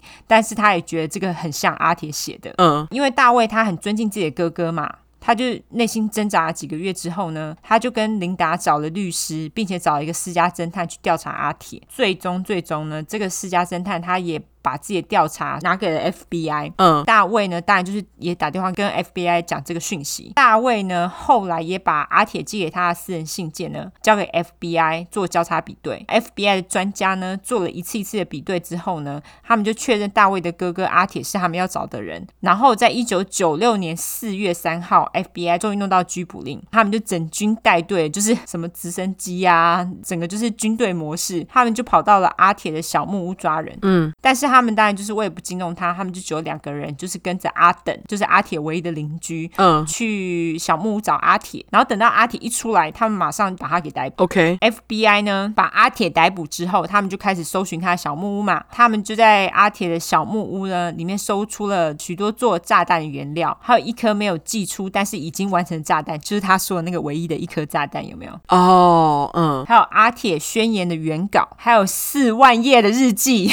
超。多的，真的超多，因为他也没有电视什么的啊，就每天都在写日记，有没有？是。那日记的内容呢，就是他每天的生活啊，然后对社会的怒气啊，还有对做炸弹的感想跟心得。那他有部分的日记呢，听说是用密码来撰写的哦。哼，我看了一些手稿，他那些手稿就是是什么零一二三啊那些东西的。原来，大部分这些有用密码来撰写日记呢，都是跟制作炸弹相关的内容。阿铁被抓的时候呢，他。整个人就是蓬头垢面，然后头发超级爆炸，而且超级乱的，而且衣服根本都破破烂烂的。据他自己说，他也没有干嘛，也没要跟人家见面，他就觉得不需要疏离，嗯、所以他就是整个人都这样破破烂烂的，跟流浪汉一样。是，但他后来再出现在媒体面前，就已经整装打扮了啦。被逮捕了几天之后呢，阿铁就被以十项非法寄送爆裂物跟三项谋杀罪给起诉。然后一九九七年呢，阿铁呢，他本来是要出庭审判，因为连陪审团都选好了，嗯，但是。是阿铁那个时候呢，却因为跟自己的律师起了内讧。原来是因为检察官呢，他们本来要要求给阿铁死刑，但是阿铁的律师团呢，他们当然是努力的要避免他的死刑嘛。是，所以他们要使用的招数呢，就是很多杀人犯最爱用的那一招，就是 reason of insanity，就是说哦，他心里有问题，他疯了那一招来让他减刑。阿铁的律师团呢，还为此把阿铁的小木屋从蒙大拿州整个搬到了加州。哎，啊，哦，你说把他那个小木屋从地上拆掉？对，哦，因为很小，很好运。OK，对，因为他其实也不大嘛，他们就为了这样子搬到加州，然后准备开庭的时候要使用。OK，他们本来的策略呢，是想说利用阿铁住在这种哦没水没电小木屋啊为理由啊，解释他根本就疯了，因为谁会住在那种地方啊？是，而且他大学的时候呢，被心理学教授做实验品的这个事件呢，也是律师团他们所准备的辩护材料之一。阿铁他知道之后，他超级不爽，因为他觉得自己没有疯啊，他就觉得我没有疯啊，你们在说什么啊？嗯，非常出乎意料之外的，他并不想用那个 reason of insanity 来减刑。阿铁呢，于是他就当场火了他的律师，而且呢，他就说我想要为自己辩护哦。但是因为那时候他的律师已经把那个他的证据交上去嘛，因为他说阿铁心里有问题嘛，是，所以法官那时候就说阿铁心里有问题，没有办法为自己辩护哦，所以他就命令阿铁去做心理评估。那他被评估之后呢，他也的确有思觉失调症，在没有办法的情况之下呢，就是他也不想被认为是疯子啊，所以阿铁他就认罪了。嗯，据说呢，阿铁还因此企图想在牢里自杀，但是因为马上就被发现，所以就没有自杀成功。阿铁呢，他最终被判了四个终身监禁。在二零零六年的时候，阿铁小木屋里面的东西就被 PO 上网络拍卖，拍卖金额总共获得了二十三万三千美金。拍卖这些东西的目的呢，是因为这些金额他们要通通送给阿铁的受害者作为赔偿金。OK，现在阿铁他还在科罗拉多州的 Super Max Prison，他还活着。嗯，Super Max 就是专门关那个重刑犯最严密把关的监狱嘛。是在监狱里面的阿铁呢，他继续写书。他在二零一零年呢，还出版了一本书，叫做《Technological Slavery》。我自己翻成科技奴隶。阿铁后来呢，又更新了他一九九五年的宣言 Manifesto，他就重新出版了他的新的宣言，叫做 Anti-Tech Revolution: Why and How。那我自己是翻成为何和如何做反科技革命。嗯，那据说呢，阿铁的妈妈呢，她每个月都会写信给阿铁，一直到妈妈二零一一年去世为止。但是呢，阿铁从来都没有回过信啊，他怎么那么急掰啊？他就是心理有问题啦。是阿铁的弟弟大卫呢，也在重大节日都会寄卡片跟写信给阿铁，但是阿铁是从来都没有回。嗯，我接下来讲几个，就是我在前面的故事里面没有提到的东西。好，就是一些补充资料。丽丽最爱补充资料。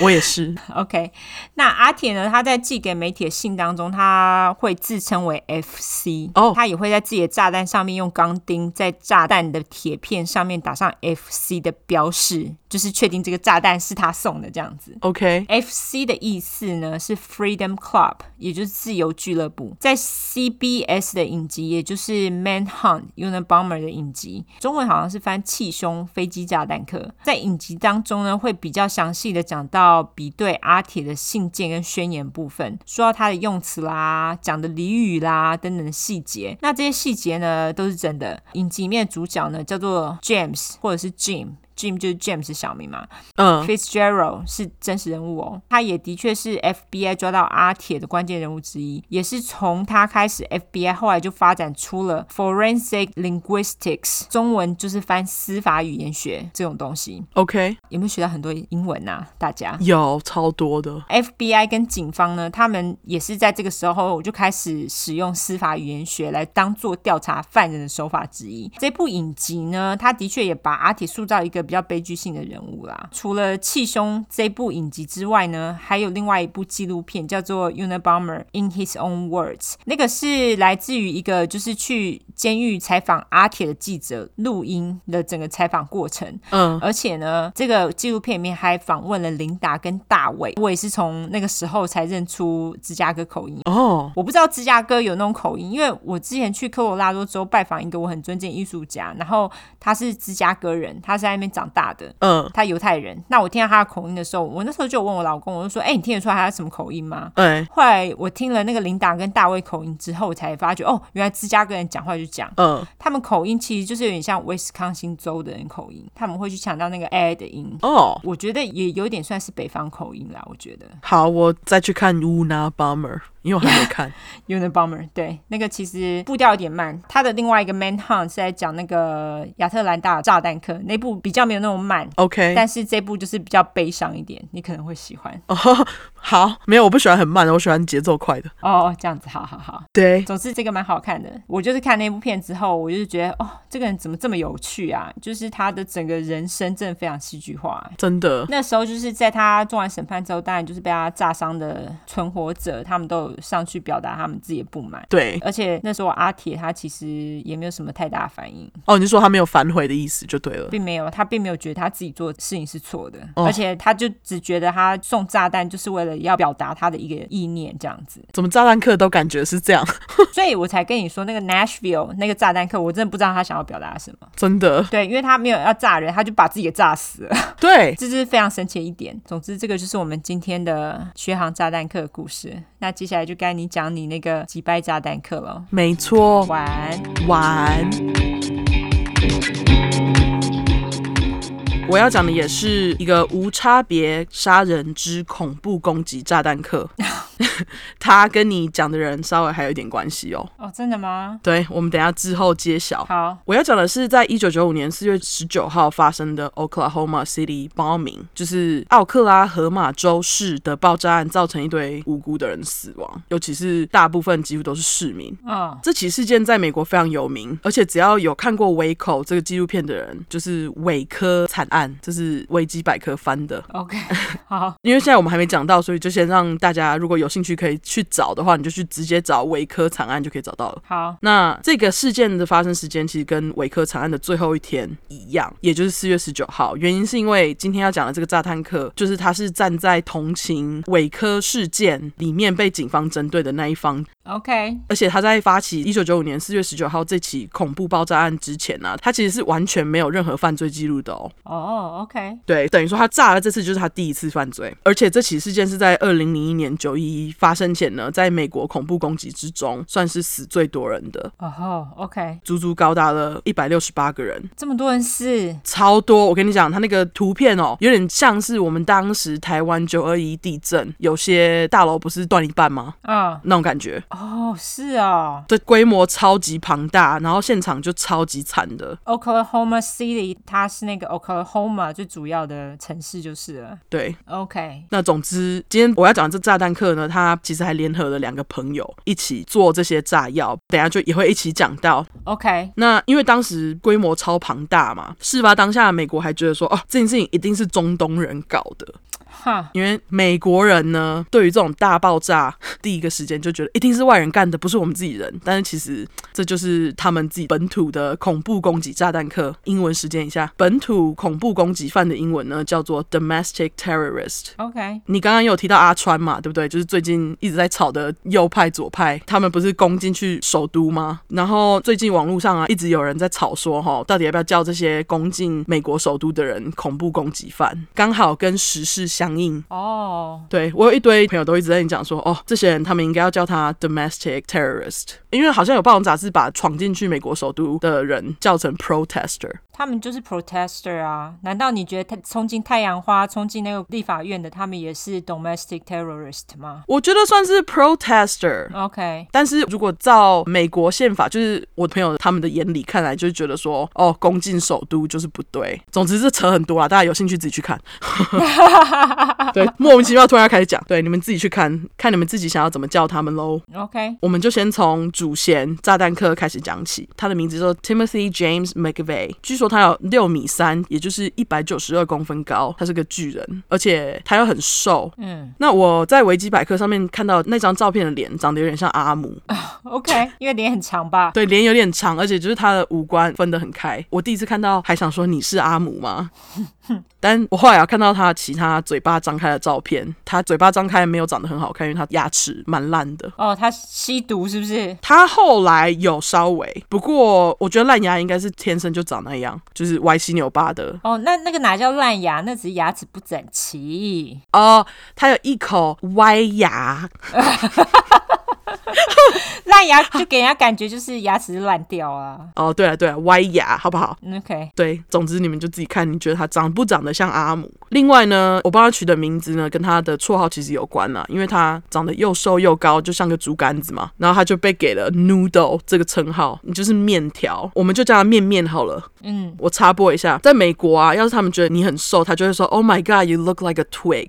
意思就是说，你看起来像一个竹竿子。Twig 的意思就是树枝，学到了吗？T W I G。对，T W I G。那面面他是在一九六八年四月二十三号出生，他是在纽约水牛城外郊区出生的，是一个叫做 Lockport 的地方。然后他是金牛座，跟那个谁小鱼、张张、小马、小茶一样，没错，对，都是蛮击败的人。那他这次会跟食物有关吗？他跟食物没什么关系耶。哦、oh，too bad。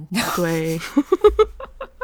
好，你以为他要煮东西就对了，主人。因为金牛座感觉都跟食物有关，他们爱吃嘛。啊，对对对，这是没有，他跟食物没关。OK，这个郊区呢，跟水牛城的市区大概有四十分钟左右的开车距，好像是五十公里左右。他的父母呢，两个人都是爱尔兰裔的美国人，好像这就可以解释为什么他这么高。哦，真的吗？爱尔兰人很高吗？据说爱尔兰人蛮高的，因为你知道那个谁，Conan O'Brien，他好像是爱尔兰裔的。哦，他是爱尔兰人。对，他超巨的啊！对啊，他超巨的啊！爱尔兰裔的人都蛮高的，好像是。嗯，OK。那他是家里三个小孩里面唯一的男生，上下各有一个姐妹，他又是一个中间的小孩。哦，OK。而且他在我们杀人犯里面，IQ 是是没办法跟你那个比啦。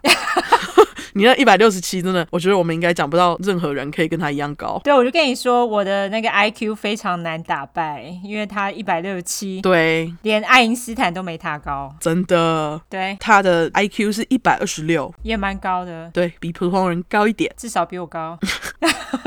你那测试应该是错的吧？因为你蛮聪明的啊。没有，我是生活经验。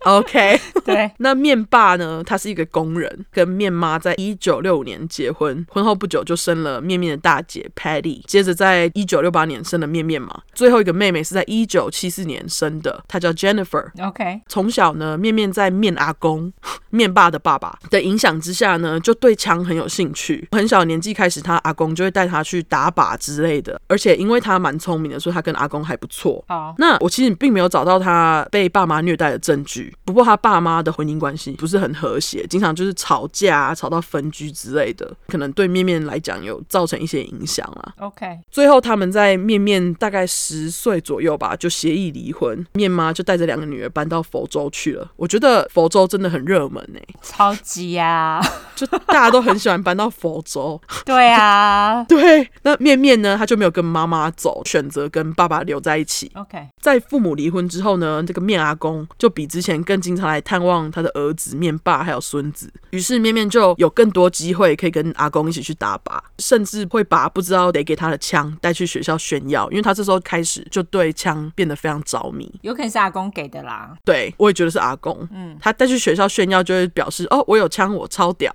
还四处跟大家说我长大想要开卖枪的店。什么？等一下，所以他才十来岁，他就已经带枪去学校？哦，对，很扯哎。但是我觉得啦，可能当时是一九八零年左右嘛，那时候可能没人在意。哦，的确是跟那个小哈他们那个年代差不多。对，他就是那么爱枪。那某一天呢，面阿公他在读《枪支》杂志，读一读就看到后面的背面广告推荐一本书，于是呢，他就叫面面去跑腿把这本书买回家。而这本书的书名叫做《The Turner's Diary》，我就叫它小特日记好了。好，这本小特日记呢，算是面面的启蒙书，就是让他塔卡派奇的第一本洗脑书。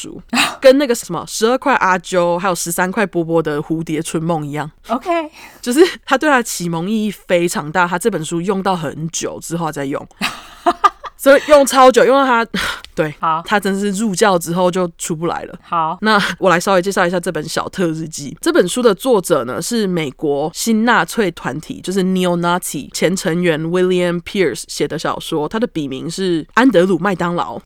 OK，就是 Andrew McDonald。好，跟麦当劳拼法不太一样啦，但是我就叫他麦当劳吧。好，反正念起来都一样。对，那他写的这本《小特日记》呢，其实是一个虚构的小说，里面虚构的年代是二零九九年发生的是。我只能说，作者麦当劳真不愧是参加过新纳粹团体，硬要到二零零九哎二零九九年还在讨厌不是白人的人，对不对？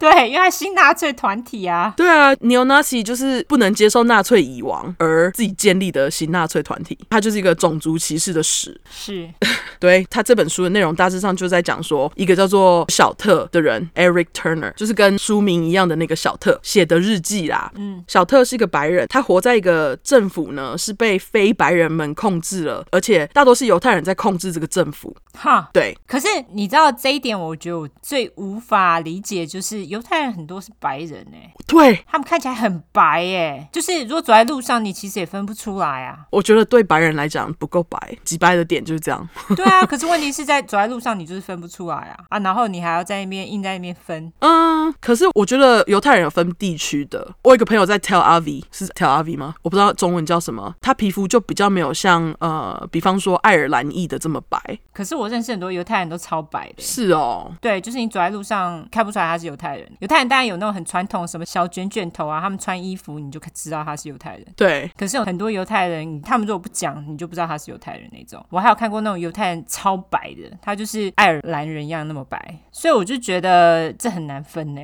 但是我觉得可能对于像他们这种死要纯白人的白人，就他们分得出来吧？我觉得哦，也许吧。对啊，那总之呢，被犹太人控制的政府没收大家的枪，造成白人呢被其他种族的人欺负，然后里面就有一幕就是。白人小特，他在看电视，电视上正播着 anti-racism，就是反种族歧视的游行。结果在游行之中的犹太人把参加游行的白人拉开，然后打他。结果就因为这样演变成一场暴动，让小特看到超愤怒，所以加入了白人革命运动团体，表示要替白人争取权利，进而对政府做出暴力革命行动。OK，超搞笑的内容，对，超搞笑的内容。然后里面的内容还有就是说，他们的革命行动呢，就包含了炸 FBI 啊，或者是呃其他政府大楼等等的事情，最后导致战争。结局就是让白人成功的争取了他们的白色世界，有中二的，超级耶。对，我在那里读，我就想说历史，而且呢，他们争取完白色世界之后呢，还要把所有反白人主义的人通通杀光，不管你是不是白人。呃，这样说好了，就说如果你是个白人，你还反白人主义。他也会把你杀掉，这样哈？对，What the fuck？超可爱。那整本书，我觉得呢，他就是在说呢，反过来的情况，别人歧视白人，他们就不能接受，不 OK。只有我们可以歧视你，你们不可以歧视我，就是双标，双标的烂书，好不好？超级烂。对，它就是一个双标烂书。那《纽约时报》呢，当时在这本书出来之后，他们就形容《小特日记》是一本非常反犹太还有种族歧视的书。不过这本书却启蒙了面面。OK，不止启蒙他之外呢，还造成一些美国极右派的新纳粹成员在美国各地发动恐怖攻击。而这本书启蒙面面的地方，就是除了让他变得很讨厌白人以外种族的人，还有任何反枪的人。Huh. 就像我刚刚说，他就是爱这本书爱到不行。他在之后的人生就经常会跟人家推坑。那个就是他圣经就对了。对，那这本书后面有被禁吗？嗯，他后来好像就是有停印纸本，但是你如果要在网络上找，好像可以找得到。OK，在爷孙俩呢，以这本小特日记开了场读书会以后，不知道是不是因为他们两个的读书会，就让面面有机会接触到宪法第二修正案，让爱死枪的面面从十三、十四岁就开始担心有一天政府会废除宪法第二条修正案。那我念一下英文，因为听起来超厉害的，它叫做 Second Amendment to the United States Constitution。好，我觉得这个修正案一句话就可以解释了。嗯，就是说呢，这个法呢是在保障美国所有人都有合法拥有枪的权利。嗯哼，难怪你看爱死枪的面面会怕像小特日记里面形容的一样，政府某天会把他最爱的枪拿走。OK，他就是心里自己小剧场，政府阴谋论这样啊。而且呢，这时候面面还因为阿公的关系接触到就是 survivalism，也就是你之前讲过的，我忘记是哪一集了。哦，是在讲那个阿达跟反正就是生存者啦，他那个就是亚洲人那一集。哦，就是我跟你的拍档的那集嘛，对不对？星座。哦，对，没错，没错。对，那总之呢，面面就从阿公那边学到这个什么生存主义之类的。阿达跟小李补充一下，对，十五块亚洲之光，欢迎去听哦。没错。总之，面面呢，就因为阿公的关系，他就从十四岁开始自主性的准备那种什么紧急脱逃包啊，然后囤粮啊，他就怕哪一天美国会被共产党攻击，他就可以早有准备。因为一九八二年当时是美国还在跟苏联冷战嘛。哦，对。对，那我只能说他真的是非常忧国忧民的十四岁少年。他是，那他有就是跟那个小李一样找一个 bunker 吗？就是找一个地道啊，或是哪个地方可以生存之类的？好像没有，他好像就只是存粮跟收集像是露营装备之类的。哦、oh，OK，好。对，那面面呢都把时间花在忧国忧民上，嗯，几乎不太跟任何人有情感上的往来或是交往等等的，就是说他没有跟任何男生或是女生交往。后来呢，面面表示其实是因为他不知道怎么跟女生讲话，嗯，我。觉得你不知道就学啊，不如说是被动吧。你这个面面，据说呢，他到死前都没有打炮过啊！哎、欸，真的、哦、OK？对，据说啦，因为完全没有任何记录，就是说他有交过任何女朋友，或是只有交过一个，但是就短暂分手之类的。我的阿铁也是这样哎、欸，到现在都是处男啊！天哪、啊，我们有两个处男，然后他们两个好多相连性哦。对啊，两个都处男哎、欸，这个就是我们的标题了。哦，对，两个都处男，爆炸客处男，处男爆炸客。课 哦，好像不错哦。好，就这样叫吧。好好，那这点呢，就是他没有跟任何人有情感上的往来呢。这点其实是因为面面他是一个就是害羞、话少又孤僻的人。嗯，他在高中的时候就开始对电脑产生了兴趣，而且听说他还蛮厉害的，在高三还被学校评比为最有前途的电脑工程师。那他蛮聪明的嘛，在学校成绩也不错，IQ 一二六啊。对啊，不过通常来讲，成绩不错的人在学校应该会还算容易受欢迎的吧？哦、uh，在美国好像也还好。对，美国不是，如果你是那种书虫 nerd，you know，他们就是也会欺负你啊。对对，而且你看面面，他一下又是找特日记，一下又是生存主义，根本没人跟他有一样的话题呀、啊。对啊，很困难呢。对啊，又是处男哦，又是处，没人知道他是处男，你不要这样。我没有要歧视处男的那个意思哦。你如果要一辈子都当处男，我支持你。对，我支持你，这是个人的意见，好不好？对，个人选择，OK。对，个人选择。那他跟大家格格不入，而且你刚刚就已经说了嘛，在美国学校，你要被霸凌，什么原因都可以是原因。所以安静的竹竿子面面就被霸凌了。哦、oh，OK。对，虽然说他很高，可是因为他很瘦又安静，所以经常呢还是有高年级的恶霸，就因为他的身高针对他。我看到的例子是说，他们就是会在厕所把面面绊倒，想说看能不能让他的头栽到马桶里面。问号哦，好靠背哦。重点是你这个角度不是要抓好吗？我看到的时候就想说，那你这样你要在厕所里面等多久，你才可以做这个恶作剧？也太烂了。没有，他们可以试很多次啊，总有一次会成功。哦，好啦，拜托大家不要这样做，我求你。对，我们只是在分析哈。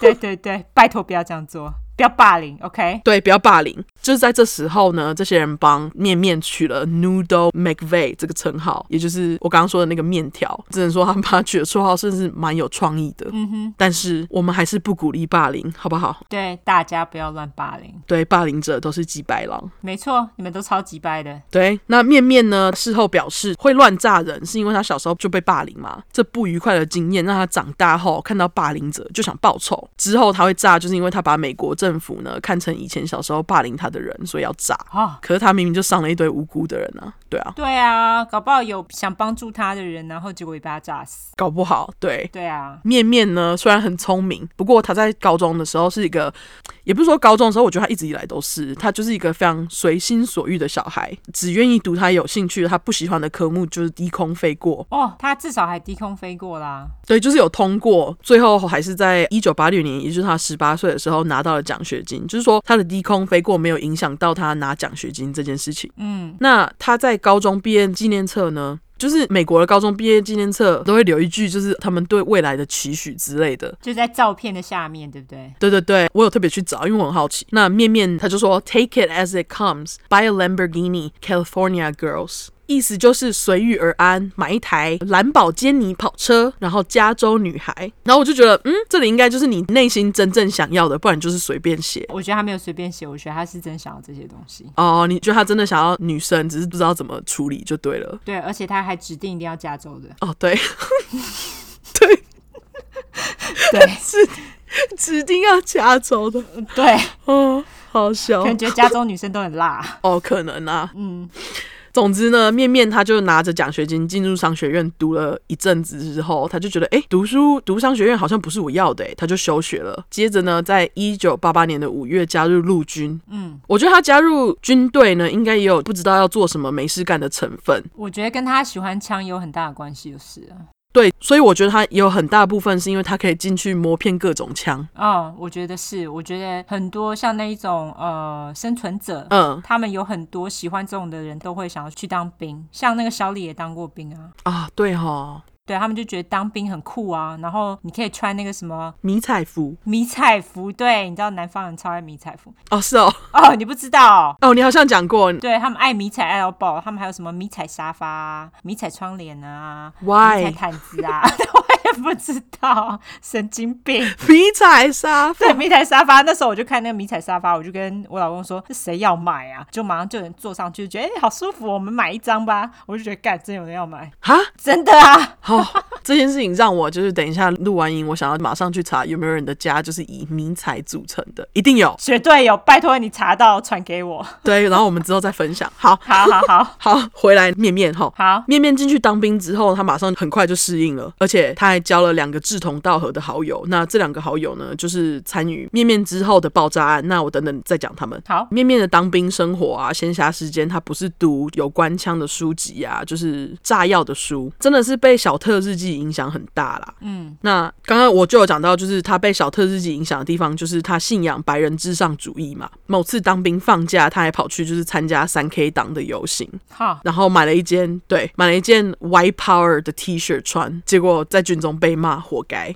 哦，当然啦、啊，因为你如果是军人来穿这个，太恐怖了吧？对啊，可是我觉得奇怪的地方就是，等一下就会讲到，因为他很聪明，又稍微懂枪，所以他其实在训练的成绩都还不错。据说他在当兵的时候还被他的同袍称为哦，他就是非常适合当兵，几乎所有的测验都拿到高分之类的。哦，毕竟已经受过生存者训练啦。对，而且还有那么爱枪。嗯，就因为这些关系，他很快就被升官，当上中士。那他升官之后，一样继续击败种族歧视啊，而且他都会把非白人的士兵拍到就是烂缺，或者是对这些士兵讲一些种族歧视的几白话。不能检举他吗？对啊，所以我才觉得说，为什么就是当时他穿 White Power 被骂，可是后来他这样子对下属却没事。嗯，我觉得可能就是官是吧？官官相护。对对，官官相护，中文真好。谢谢。对，虽然说呢，面面这么机掰，不过他在军中表现优良。在一九九一年的时候呢，他就被选进了那个沙漠风暴行动，也就是布希政府当时对伊拉克发布的波斯湾战争。这有兴趣的人就自己去查吧，我不解释了。它是发生在一九九零年到一九九一年的非常短的战争啊，据说是为了争石油而发布的。嗯，面面在事后接受访问的时候说，他在伊拉克的第一天，他就用大炮 decapitated，decapitated 的意思是斩首，可能就是打爆吧。对，他就是说他用大炮斩首了一个伊拉克的士兵，因为这件事情，军中的人还帮他庆祝了一番，哈，就是觉得他很敢。嗯，之后呢，就因为他枪很厉害嘛，又很敢。在战争中应该也是杀了不少人，因为他其实拿到了不少勋章跟丝带。他最大的奖是那个铜色的星星。嗯，后来也因为他表现真的很不错，他还被邀请参加美国陆军特种部队为期二十一天的评估训练。这特种部队呢，也就是俗称的绿贝雷，也就是 Green Beret。据说能进入特种部队的人少之又少。嗯啊，也就是因为这个训练实在太严格、太痛苦了，面面在第二天就放弃了。哦，OK。据说啦，我还以为他可以撑过呢。我也这么以为，生存者啊。对啊，他就生存者啊，所以我就是我太惊讶了。生存者不是都觉得自己很耐操吗？对啊，面面你实在是太让我失望了。真的，嗯哼。据说他就是被操到，让他意识到，嗯，我不是当这个的料。也有人推测说，另外一个原因是在波斯湾战争的时候，有一些人明明已经投降了，不过面面还是会被下令去杀他们，让面面在心中对上属下的命令以及当兵这件事情产生质疑。所以这就是一个说法啦。OK。在一九九一年的年底，面面成功以荣誉士兵的身份退伍，离开军中，搬回水牛城的老家，跟面爸一起住。嗯，接着他就找了一个保安的工作。据说当时他领的是最低薪资，他就赚的不多嘛，所以他经常就在工作，就是用小时换薪水这样。嗯，钱赚的不多，而且又在退伍不久后收到一封政府来讨钱的信。嗯，信上就写着：“哦，你当时在当兵的时候，我们多付了你一千多块钱美金，还钱。”哦。这个蛮急掰的，超级掰。然后里面就写说，哦，为了让你还钱，我要把你的税调高。超级掰，这个太急掰了。对，就是从他的那个薪水里面抽这样。这我一定会很不爽。对，他也超不爽，怒到写了一封就是抱怨信到那个政府机构。我就先念英文好了。好，他就说，Go ahead, take everything I own, take my dignity, feel good as you grow fat and rich at my expense, sucking my tax dollars and property.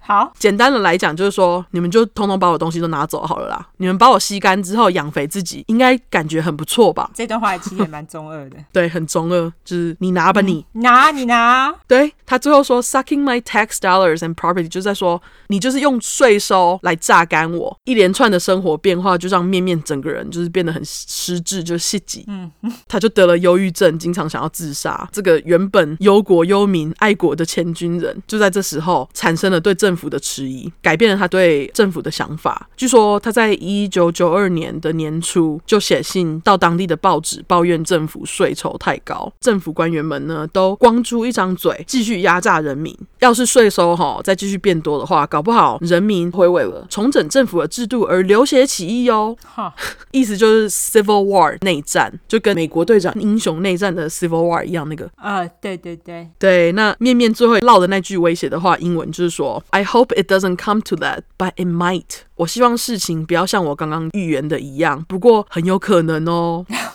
OK，对，他怎么跟那个谁你讲的那个阿铁一样，就是爱写信啊？只是他写的比较简短，比较情绪性发言这样。对，没错，非常情绪性发言。对，他就不是说教式的。没错，在这件事情不久后，克林顿政府发布了加强管制枪支，也就是 gun control 的政策，结果就让面面很气，因为动到他最爱的枪。哦，哎，我听说 Joe Biden 好像也要。我觉得需要啊，这种东西就加强管制啊，本来就要。那据说当时有一名妇女，她带着防狼喷雾器被逮捕。面面看到这个新闻，他就气到写信给议员，信里面就说：“哈啊，你们警察哈说要随时保护我们人民，这件事情是骗人的啦。管制枪支都已经够糟了，那现在一个女人连带防狼喷雾剂都没办法带，然后她超气。他真的是因为防狼喷雾剂被逮捕吗？好奇怪哦。好像是当时发布的加强管制枪支里面，他们有限制，就是 CS gas，也就是呃。”哦，那叫什么东西？催泪瓦斯。据说防狼喷雾剂里面的那个内容物就有 CS gas。哦，应该是他带的那个有，应该有其他牌子或者是其他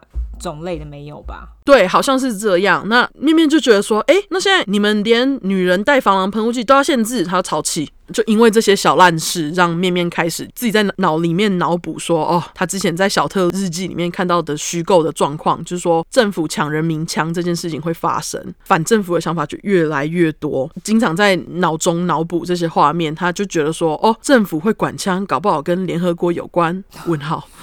就我不知道他的那个消息是从哪来的，但他就是有各种猜测。据说这时期他还会跟周遭同事或者是面爸说，他屁股被军方植入小晶片追踪。OK，对，很多人都想说你在攻三小不理他。那因为在家里一直跟爸爸讲，爸爸也不理他嘛。过了一阵子，他就觉得嗯，这样一直住不是办法，他就搬出去了。因为住爸爸家不快乐，因为爸爸不理他。对，就是不能了解他被植入小晶片这件事情。傻小了，OK。对，他搬出去之后不久，他就把他的工作换成了他小时候的梦想，也就是卖枪。他那时候好像加入了那种 gun show，会在各处展出的那种 gun show，就是就是枪展啊。对，枪展，他就跟着枪展四处巡回卖枪，边宣传政府有多烂的言论。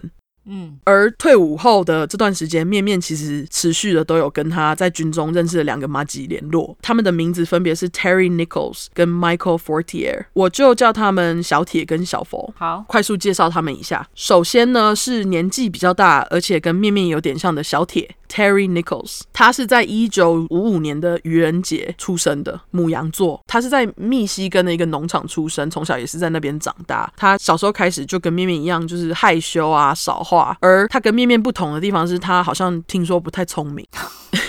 OK，他在高中毕业的时候，他是以低空飞过的成绩毕业的。虽然低空飞过，他还是申请进了密西根大学，读了一年之后呢，因为他爸妈离婚，他就休学，回到农场帮铁爸工作。OK，那这边我就不确定他是不是自愿回去的啦。总之，帮爸爸工作五六年左右，小铁呢就跟他第一任老婆在一九八一年结婚，生了一个小孩。为了养家呢，小铁就做一堆有的没的杂工啊。然后婚后七年，也许是为了军人福利。小铁就在一九八八年的五月加入了军队。那这个时间呢，也就跟面面一样，跟面面其实是同梯啦。嗯，两个人相遇就发现，哎，我们两个都很喜欢枪，哎，而且他们两个呢，在军中的经历就很相似，退伍时间也都差不多。他也一样被选去波斯湾战争，然后也被特种部队招进去做那个二十一天的训练，一样撑不下去离开军中。嗯，那他们两个就是会一起讨论政府的事情啊。他也跟面面一样，产生了反抗政府的想法。据据说他在退伍后，差不多在面面写信给报社的同时间，这个小铁他也写信到政府机关，表示他要放弃身为美国密西根州公民的权利。那他是想要放弃公民，还是密西根州公民的权利？就是他可以去住别州？我不知道，因为他有特别标出密西根，所以谁知道他是什么意思？他就是说，I'm no longer a citizen of the corrupt political corporate state of Michigan and the United States of America。他意思就是说，哈，他觉得。呃，政府机关非常腐败，所以他不想要再当公民了啦。可是事后其实有人说他会这么做是为了要避免还卡债，因为在一九九二年的年末，他因为信用卡问题上法庭，法官就跟他讲说啊，你什么时候要还这个卡债啊？这时候他就跟法官讲说，哎，我之前有写信到政府那边去说我要放弃公民权，哎，这样我应该就不用付了吧？他为什么会这样觉得？我不懂哎，因为他就是表示说我不是公民，你不能跟我追溯卡债。那法官当然是不理他。胡说八道，他超级胡说八道了。对啊，你不是公民，还是要还卡债好吗？谁管你是不是公民啊？对啊，那他就失败，最后还是被逼着要还。法官之后就不理他。嗯，再来呢，是另外一个跟面面同年出生的好兄弟小佛 Michael Fortier，他是在缅因州，就是 Maine 出生的。他在一九六八年的十二月十五号出生，射手座。哦，OK。七岁的时候跟家人搬到亚利桑那州，高中毕业就直接去当兵了。接着也是在一九八八遇到。到了面面跟小铁，然后他就发现，哎，我跟你们两个人都一样爱枪，哎，三个人就变成好朋友。好，以枪为友，有没有？没错，只要爱枪即可成为朋友。对，我查资料说，就是小佛其实没有像小铁跟面面被选上参加波斯湾战争，所以他就在退伍前呢，一直都待在堪萨斯的军营。嗯，而面面呢，也真的是把小佛当成好兄弟，不藏私的也跟他大推小特日记。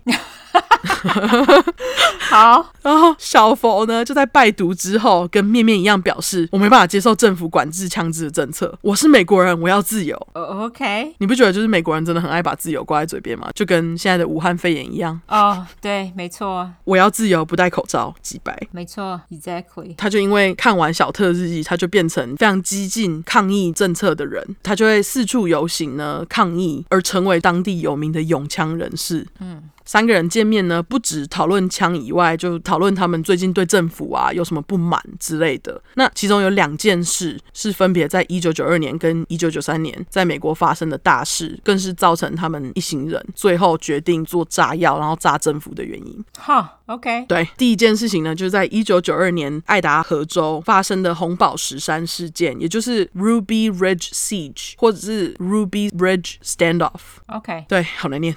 对，我快速讲一下这个。这个案件之后有机会我们再细讲吧。嗯，如果你们有兴趣的人想要自己去找，你们就打红宝石山就可以找到了。嗯，这件事情呢，大致上就在说有一位叫做 Randy Weaver 的退伍军人，我就叫阿伟。阿伟跟他老婆在生完小孩之后，就决定要搬到红宝石山，远离人群，就跟你那个阿铁一样，他们想要 live off the grid。OK，结果呢，谁知道他们搬到山上之后，就跟邻居出现土地纠纷，然后双方就告上法庭嘛。结果邻居告输不爽，寄信到政府机关，就大说阿伟的坏话。嗯，虽然一开始的调查呢，并没有让警察把阿伟抓起来，但其实因为阿伟他认识一些极右派的人，就因为他认识这些人呢，就引发后来一连串的调查，导致最后美国烟枪以及枪炮爆裂物管理局盯上阿伟，进而在一九九二年的年初以持有违法枪支起诉阿伟。嗯，那美国政府这时候还犯下一件乌龙，就是写通知信的人呢，不知道是怎样，就把阿伟出庭的日期写晚了一个月，造成呢阿伟在该出庭的日子没有出庭。啊、哦，对，就是警方搞出来的。那整场误会呢，就让警方想说，好，你没出庭，那我们就要来抓你了。于是就在八月二十一号到八月三十一号的这段时间呢，阿伟还有他的家人朋友跟美国法警 FBI 对峙了长达十一天。那造成的结果就是在僵持的过程之中，FBI 杀了阿伟未成年的儿子跟他的老婆。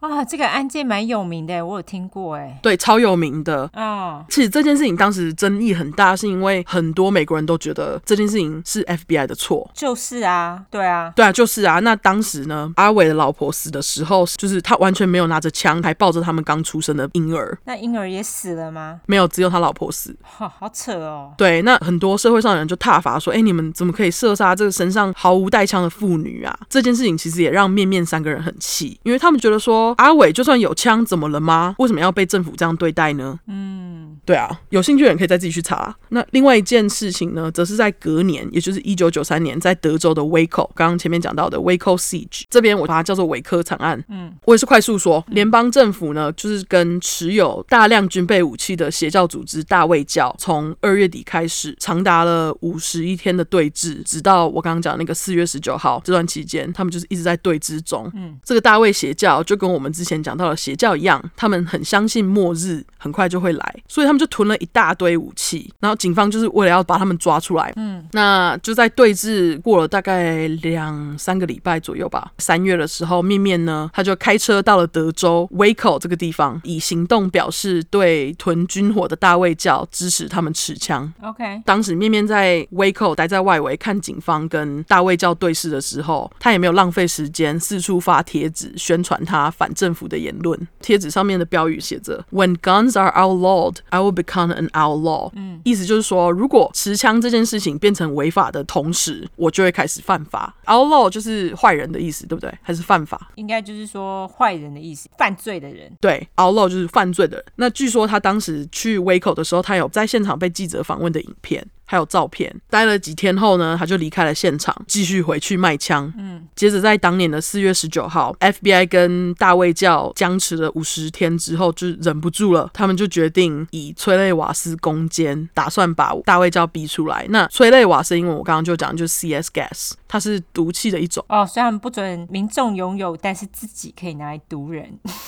没错，超级掰的。你讲的这一点呢，就是让面面很怒的地方。哦、oh，OK，对，这个催泪瓦斯呢，暴露在其中，就是会导致呼吸道灼热啊、流眼泪或者是呼吸困难等等的症状。那就因为这些催泪瓦斯，最后大卫教把自己困在他们的房子里面自焚，高达七十六个人死亡，其中有不少小孩跟妇女。啊，oh. 那就像你说的，他就觉得干，为什么政府可以用大卫教，却要因为持枪而被攻坚？他就觉得，哎，政府怎么双标啊？对，对，他会这么愤怒，是因为整件事情就跟枪有关吗？还有。跟武器有关，就让面面觉得他一定要管。嗯，当然，大卫教会被调查不只是因为持枪啦。至于为什么，请锁定未来 出快讲这个邪教，好不好？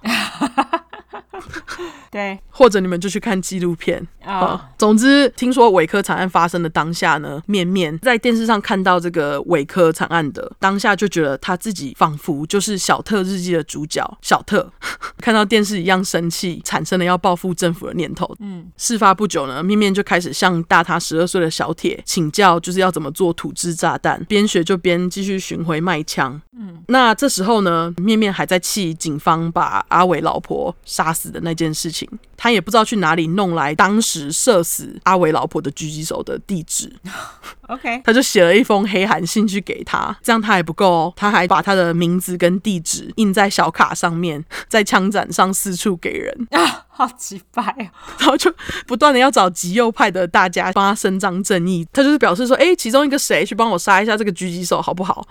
当然是没有人理他啦。OK，那慢慢的呢，在枪展面面就不止卖枪了，他还卖他小时候就开始迷的生存主义相关产品，以及他最爱的小特日记啊。他还卖小特日记，对，他还卖小特日记，他就是很爱小特日记。好、哦，真的哎，坚持要传教，据说他还卖了不少哎，真假？对，只能说我们需要像面面这样执着的人来帮我们传教，好不好？哦，完全对，面面真的是从一而终，对，这点我给他按赞，好不好？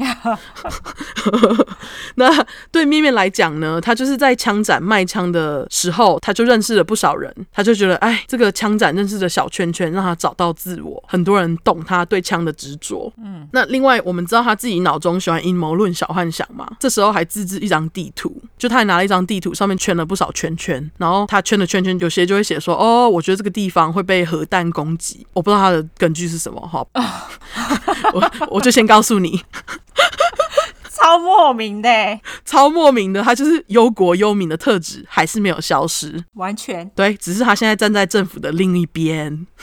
那当然呢，在地图上他有圈出他心目中的无核区，就是他觉得核弹不会被炸的地方之类的。OK，到底根据是什么啊？对啊，莫名其妙哎。不过因为他是疯子，我们不用懂哈。没错，他选的无核区其实是亚利桑那州。有人说他会选亚利桑那州的原因，可能是因为他马吉小佛也住在那里，所以他才选那个地方。嗯，面面搬过去跟小佛住在附近之后，小佛就把大麻还有安非他命，也就是 meth 冰毒介绍给他，他就从这时候开始稍微有点吸毒，这样两个人呢就经常一起抽嗨了，然后边讨论之后的暴动计划。据说他们就是很好，要好到面面还在小佛的婚礼中当伴郎。好，对，就很要好。那我们也知道，面面是个生存者，他喜欢先准备好。他从小铁那边学到怎么做炸弹之后，他就不断的在家做各种练习，做炸弹，这样大型小型的都做，先准备好，以防哪天要用到。嗯，接着时间来到了一九九四年，政府又颁布了另外一项禁止部分枪支的命令，导致面面能卖的枪种类变少，结果他生意就变差了嘛。他就觉得，干，我恨透美国政府了，你们就在逼人民造反，竟然限制人民买枪的自由。嗯。接着呢，他就在心中出现了，他要以他自己来守护心目中至高的美国第二宪法条例。哈，他真是把自己看得很重要，我只能说，没错。他就打算呢，要实行在小特日记里面学到的，就是以炸政府机关表达他不满。嗯，一九九四年的八九月左右，他就决定了要在隔年的四月十九号，也就是韦科惨案发生的日期，去炸那个奥克拉荷马州一栋叫做 Alfred P. Murrah 的联邦大厦。等于说是要选择同样的日期，向一九九三年发生的维克惨案致敬以及抗议。OK，这栋大厦我们就叫它阿发大楼好了。好，他会选阿发大楼原因也很靠摇。嗯，他会选这栋大楼原因是因为他觉得阿发大楼曝光度高，而且地理位置不错，角度很好，就是媒体可以拍到全面的爆炸案。哦，好鸡掰哦，超级掰。他就觉得说这个地方是可以完美展现，要是人民被限制拿枪也是会反抗的舞台，很鸡掰。超级计划通面面，他就寄了几封告别信，跟他小时候的朋友们说：“哦，他就要在一九九五年为了保护宪法去炸政府喽。”信里面就大概是在写说：“哈，他觉得他做的这件事情是对的，而且他可以找到平静之类的。总之，原文落落长，我就给你们鸟妈妈吐出来软的快餐。”好哦，鸟妈妈对鸟妈妈。总之，他把这些信寄出去了之后，我不知道为什么他当时小时候的朋友也没有做任何事，可能就想说你是疯子，就不理他。嗯，面面把信寄出之后，他就跟着小铁还有小佛三个人开始大量购买硝酸铵的肥料跟一些炸药的原料，他们买的数量超级多。然后使用了高达两千三百公斤重的原料哦，那很多哎，可以炸一座山了吧？据说他们最后的炸药哦，是放满了一个那种搬家的货车。哦、对，而且听说这种硝酸铵炸药爆炸力超强。嗯，他们做了一堆之后，面面就在炸之前，为了了姐阿发大楼的动向，还分别跟着小铁还有阿佛好几次到阿发大楼常看。嗯，事发前几天呢，面面租了一台搬家用的货车，和小铁跟小佛一起把做好的炸药放进去。不过小铁跟小佛这时候他就跟面面讲说：“嗯、呃，我们不想去，你自己去吧。”因为听说小佛就有问面面说：“这样炸不是会炸到无辜的人吗？”那面面就说：“没办法。”他把他炸东西这件事情当成一件比人们的性命还更大的事，为了成为大我，必须牺牲小我的意思。那这时候小佛就觉得天啊，你疯了！他就说我不去。嗯，接着面面就在一九九五年的四月十九号一大早，开着装满炸药的货车前往阿发大楼进行他计划好的爆炸。那当时根本没有人可以预料到这件事情会发生嘛。嗯，当时因为是八九点的时候，那在大楼里面不只有前往办公室上班的人，还有一些在托儿所的小孩子。嗯，监视器呢，画面显示，在八点五十五分的时候，货车开进去这个阿发大楼附近。接着，面面在八点五十六分把货车停好之后，设定了一下车上的定时炸弹，就是他好像设定几分钟爆炸。设定完之后呢，面面就把车厢关上，为了不让人起疑，装作是路人，慢慢用走的离开。接着开始小跑步，跑到他先前放在附。附近的车，接着他就开着车走了。我看到这里，我就想说，哎，不是说好要为了宪法献身吗？怎么走了呢？龟缩了。对，几分钟后，悲剧开始发生。在四月十九号的早上九点零二分，定时炸弹爆炸。当时的情况就像战场一样。这边你们如果上网找，其实可以找到一个当时事发的时候，某一个会议室里面正在开会，开会开到一半，然后突然就出现爆炸声。你说影片吗？呃，是音档，某些人在开会，然后突然爆炸案发生之后，然后接下来大家就开始尖叫说：“快点，你要抓这个谁？你要抓那个谁？”反正就是很恐怖。没有影片吗？那时候有影片吗？我不清楚有没有影片呢、欸，我可能要再特别去找一下，因为我看到的都只有照片。OK，那现场呢，就像战场一样，不断有尖叫声跟哭声传出。那阿发大楼大概有三分之一栋都被炸飞，货车的下方就有一个大洞，再加上就是附近有三百多栋建筑物一样也是被炸掉，死伤更是惨重，一共造成了一百六十八个人死亡，其中还有十九个小孩。当时在大楼里面的托儿所有二十五个小孩，只有六个幸存，其中一个。叫做 Brandon 的小男孩，他伤到部分的大脑，得进行三次很危险的脑部手术。还好他最后存活下来了，而且就是在经过复健下，渐渐的可使用双手，然后阅读，只能说算是大幸啊。哦，真的。对啊，然后另外一个被伤到脸的小女孩，事后也还好，没有留下太多疤痕。嗯，当时这件事情大到出动了超多救护人员支援的，这样。那当时赶到现场的人，因为死伤一片，到处都是血，虽然怕的要命，还是要忍着。就是忍着他们的害怕，保持冷静，快点救人。对啊，他因为他是九点零二分，就是在大家都赶去上班的时候，哎，他选的这个时间实在是超级机掰的。他就是故意的，要杀最多人才能就是引起注意，对，引起注意，为政府传达他想要表达的讯息。这样，但我只能说，这整件事情发生，就只是因为他不满政府拿走他的枪，还有他智障的小特日记。就杀了这么多人呢，而且最急败的是，我觉得他还给我逃跑哦，真的是哎，自己在那讲说哦，你要用你的身体来守护这个宪法，然后你还逃跑是，是是在干嘛？对啊，我们愤怒完了，天理还好来得很快，因为在爆炸案发生不久后，面面呢他逍遥开着车走了的时候，然后被警察拦下来。嗯，容我岔题一下啊，他开的车是一台鹅黄色一九七七年的 Mercury Grand Marquis，因为我跟 Michael 都很喜欢看老车，然后我当时就特别去查，然后一看就觉得天哪，你这台小黄车。也太丑了吧！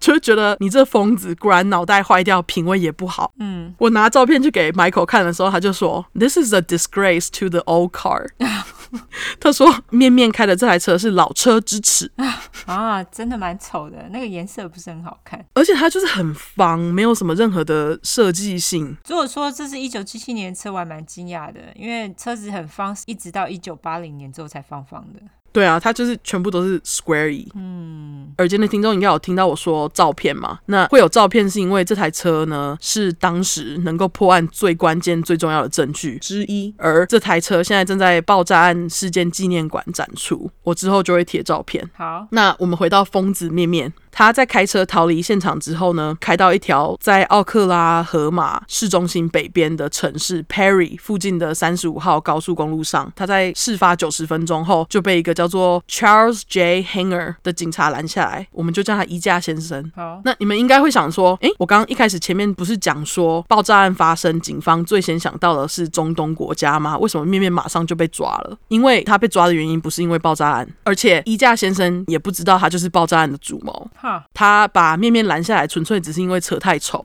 没有啦，这是我讲的啦，这是我说的。主因呢，是因为没有车牌。OK，看到这里我就觉得说，嗯，智商一二六，再聪明还是会漏东西。他是车牌忘记挂，是不是？还怎样？他没有车牌。嗯，我就想说，你计划逃跑，然后计划这个炸弹，可是你却忘了车牌，到底是怎样？就是 sloppy。没错，超级 sloppy。这就让我想到我的金牛好友，虽然聪明，却是一直掉东西。他就是前面我念 review 是你是我那位大大。呃，我老公也金牛啊，他也是掉东掉西的啊。哦，他也是掉东掉西哦。还是说金牛座就是会掉东掉西？大概是吧。哦，Jeremy，你要是听到我们空中 high five，好不好？我们回来。他有参加你的那个啊婚礼啊？婚礼有，我知道。对，我们就看他这一段被拦下来，我要被自己打断几次。好，衣架先生呢拦下面面之后，他就问他说：“哎、欸，你怎么没车牌啊？”他就要面面下车，结果眼尖的衣架先生发现面面的衣服底下有一个凸起物，他就怀疑衣服底下就是枪，马上表示要搜车。结果打开后车厢，发现里面有更多枪，而且据说有一些就是禁枪令禁止的枪。哦、oh,，OK，好像还有一些是没有注册过的枪支啦。总之，衣架先生就以非法持枪跟没有车牌把面面逮捕了。据说衣架先生在逮捕面面的当时，他甚至不知道恐怖攻击发生，因为他正在巡逻当中。我猜面面应该也没想到，干竟然这么快被逮捕。对对，那宜家先生发现的枪跟车子，现在一并在展览馆里面展览。就像我一开始讲到的嘛，这也是面面人生中第一次被抓。那他在被抓的隔天，也就是四月二十号大马日，我发现这个日子出现的几率真的很高哎。是在你的故事，我故事很少出现哎，是吗？对啊，我没有特别挑哎。对啊，我就想说你怎么都一直遇到四二零大马日啊？我不知道啊，我写到的时候我想说，哎，怎么又来四二零了？不不想讲都得讲。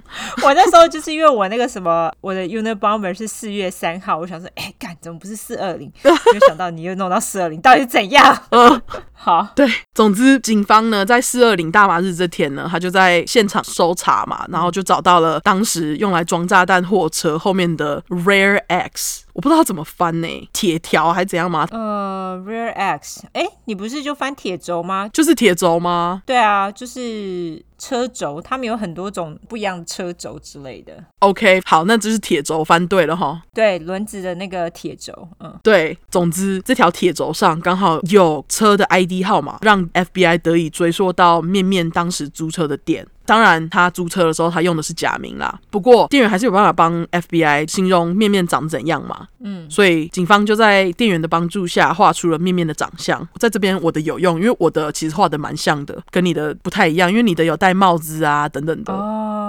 对，超无用的那个，超无用的。但是这个呢，跟面面真的长得很像，我之后会发。好，警方画出肖像之后，他就带着这些图到附近四处问，就希望能找到这个人。就像我刚刚讲的，因为画的很像，于是很快的呢，就一个在附近的饭店工作的人，他就向警方提供了面面的名字，也就是 Tim McVeigh。嗯，而且 FBI 甚至是直到隔天四月二十一号才发现，原来他们在找的租车人面面早就已经被宜家先生在不知情的状况下逮捕了。OK，刚刚好，对，就刚刚好，而且还是在事发后的九十分钟，看多快，真的。接着呢，他们就发现啊，天啊，就是面面哎，他们就发现他身上的 T 恤有那个爆炸现场发现的化学物质，然后面面口袋里面呢还有一张很奇怪的名片，上面就写着 TNT five dollar stick，意思就是说他在卖炸药，一条五块。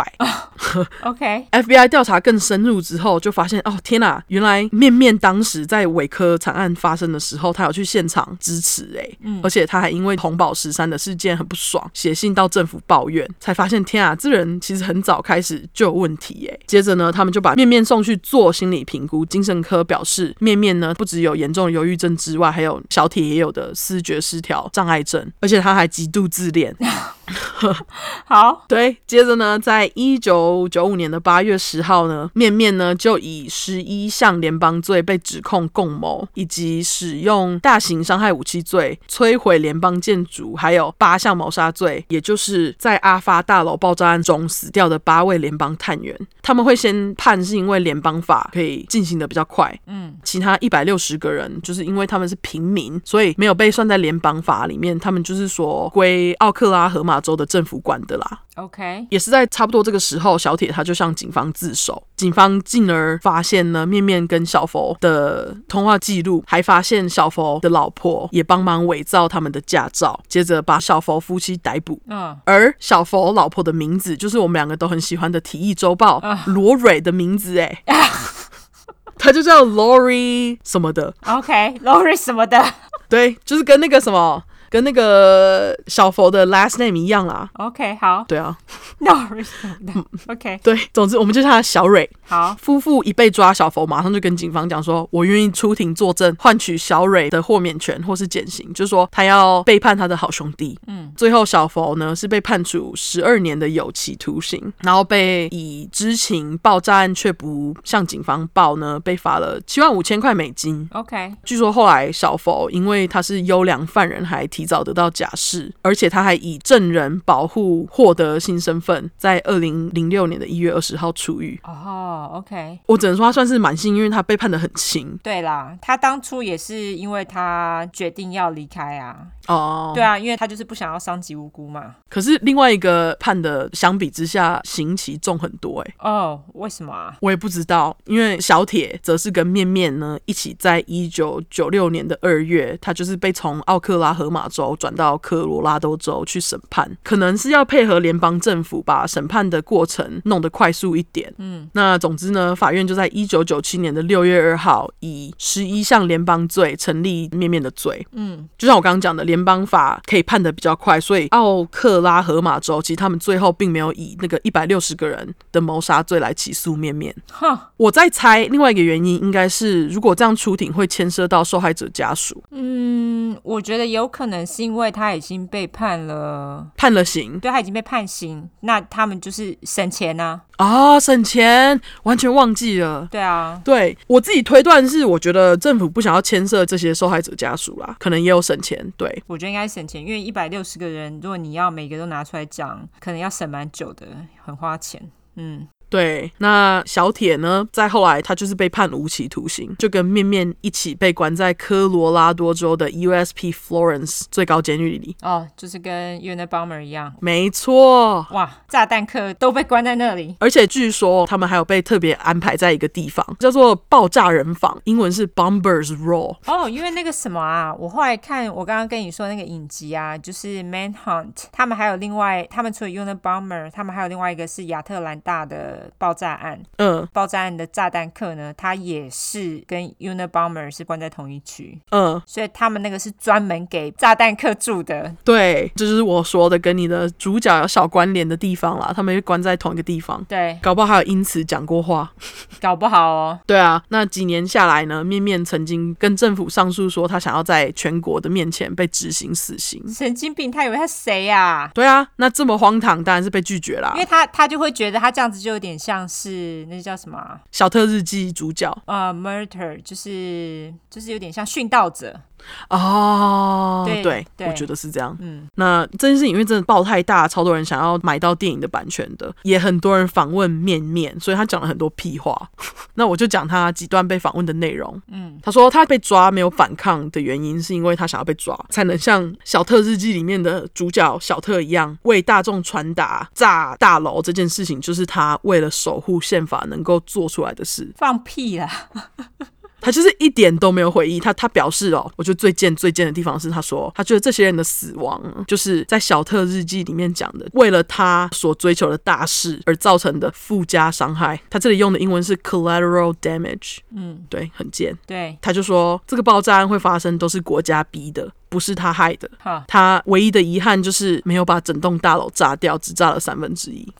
哈。他真的是一点悔意都没有哎，完全没有。那最后呢，终于在二零零一年的六月十一号早上七点十一分，在印第安纳州的联邦大楼里面，面面被用毒药执行死刑，也就是我们一直提到的 lethal injection。嗯，他跟监狱要的最后一餐是两小桶薄荷巧克力碎片冰淇淋。好，干有个难念。嗯，那死刑的过程呢，虽然没有像面面要求的在电视上播放，不过据说有在罹难家属的面前播放。嗯，其中有一名家属有在现场看，他就说面面在死之前呢，脸上什么表情都没有，也一句话都没说。在注射毒药之后，过了几分钟就死了，他就死于三十三岁。嗯，最后面面的尸体就是被火化。而除了刚刚讲到的小孩之外，还有很多生还者都还在从爆炸案中复原。这样，嗯，而面爸呢，在面面死刑前的两个月，最后一次探监，那次他就被 CNN 采访，嗯，他跟 CNN 讲说：“哎，我真的不懂，为什么我儿子会犯下这么可怕的罪？”去问你爸啊。去问你爸，敢真的就是你爸介绍小特日记，对呀、啊，还不都你爸害的，真的。对啊，莫名其妙，真莫名其妙。虽然说爆炸案很早就被破了，嗯，但听说就是破案后，FBI 为了找出面面是不是还有其他的共谋，就调查很久。因为当时呢，有一些目击证人，他们提供警方的消息，让他们怀疑除了小佛还有小铁以外，在事发当天还有另外一个跟面面一起行动的人。那我在维基上面看到的，他们是用 John Doe 来形容这个无名的人呢。哦，所以。不管死了还是没有死，都叫 John Doe 就对。对，John Doe 就是不是只拿来给无名尸体用的，可能就是无名的人，oh, 他们就会用 John Doe。OK，好，又学到了新的一课。对，因为我当时看到我也觉得很意外，嗯，我说哎，John Doe。总之，FBI 在把案子结束的时候，他们至少有过 超多次哦，两万八千次的侦讯访问，追查了四万三千个调查线索，收集了三吨半的证据。三吨半，居然用重量，好，对，这是在 FBI 的网页上看到的。哦，我就觉得他们应该觉得很干，所以一定要写出来。真的很神奇。他们总共审阅快一亿条的资料。哈，我的老天爷啊！审查了这么多，最后还是没有找到任何关于这个 John Doe 的结果。那时候 FBI 好忙哦，真的就要调查你的，又要调查我的。那我另外再做最后一个小补充。嗯，我在找资料的时候，因为我就是在找他高中纪念册的那个，在讲的那句。什么加州女孩？嗯，然后我就发现了一个莫名其妙的网站，叫做 Super Note。dot com，。嗯，然后他就在卖那个面面签名留言的高中毕业纪念册，被卖到一万两千五百美金，也就是三十万台币。哈，就是问号。那这网站好像就是专门在卖莫名其妙杀人犯的东西。对，你传给我看的时候，我特地去看一下，他卖超多 BTK 的东西。哎，对啊，他也有卖那个谁阿吉的东西啊。对。超多的，就是一个莫名其妙的网站，超怪的。对，supernote.com，好不好？我没有要 promote 他们，但是 好奇自己去看，可以去看有多荒谬。对，嗯，那这就是我今天要讲的爱枪跟莫名其妙小特日记，爱到去做出无差别爆炸案的面条人面面。好好精彩。玩玩好，那你刚刚说是要讨论什么？哦，我要我想要讨论时间啊，就是一九九五年吗？对啊，就其实也没有什么好讨论。我在想那个谁阿铁会不会是因为面面在四月多的时候炸政府，所以才在五六月的时候把他那一份声明书送出去啊？就刚好是一个好时间。嗯。他在六月份送的，嗯，我不知道，因为我也不确定他到底有没有得到这个消息。重点是，嗯，因为他就是自己一个人住嘛，他可能有，因为他都会看报纸，因为他很常去图书馆，所以他可能就有看到。哦，可是那时候的炸弹客也太多了吧？北方炸一个，南方炸一个，实在是 真的。对啊。好，对我们我们要讲一下，就是我们要换我们的 hoster 的 hosting service，就是平台。对，因为我们不是一直都是用 Anchor 吗？对，最近要换平台是因为我们开始接了广告，感谢干爸干妈。对，就是因为大家一直推，一直拉下线，我们才在今年的年初很开心，真的很开心，接到我们第一笔大哭的业配，好不好？对，所以就是我，可是因为 Anchor 它不准我们放任何的广告链接，因为它是免费的平台。台，对，免费的最贵，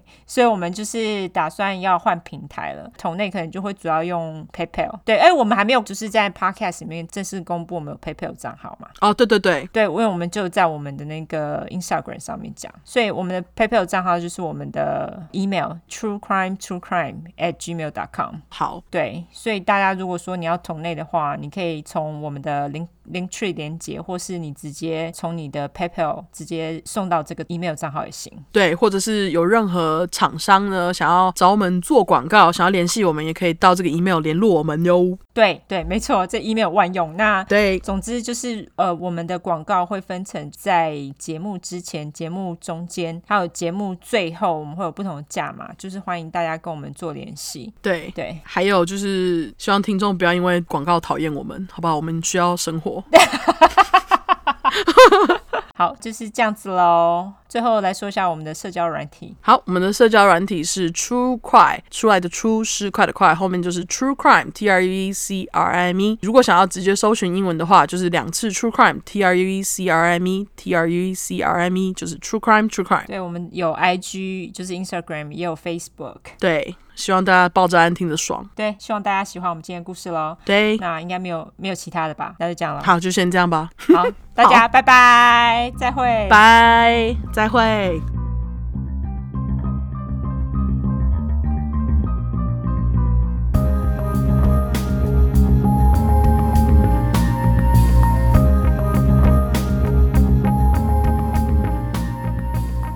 好，好，没有闲聊，好快哟，真的耶。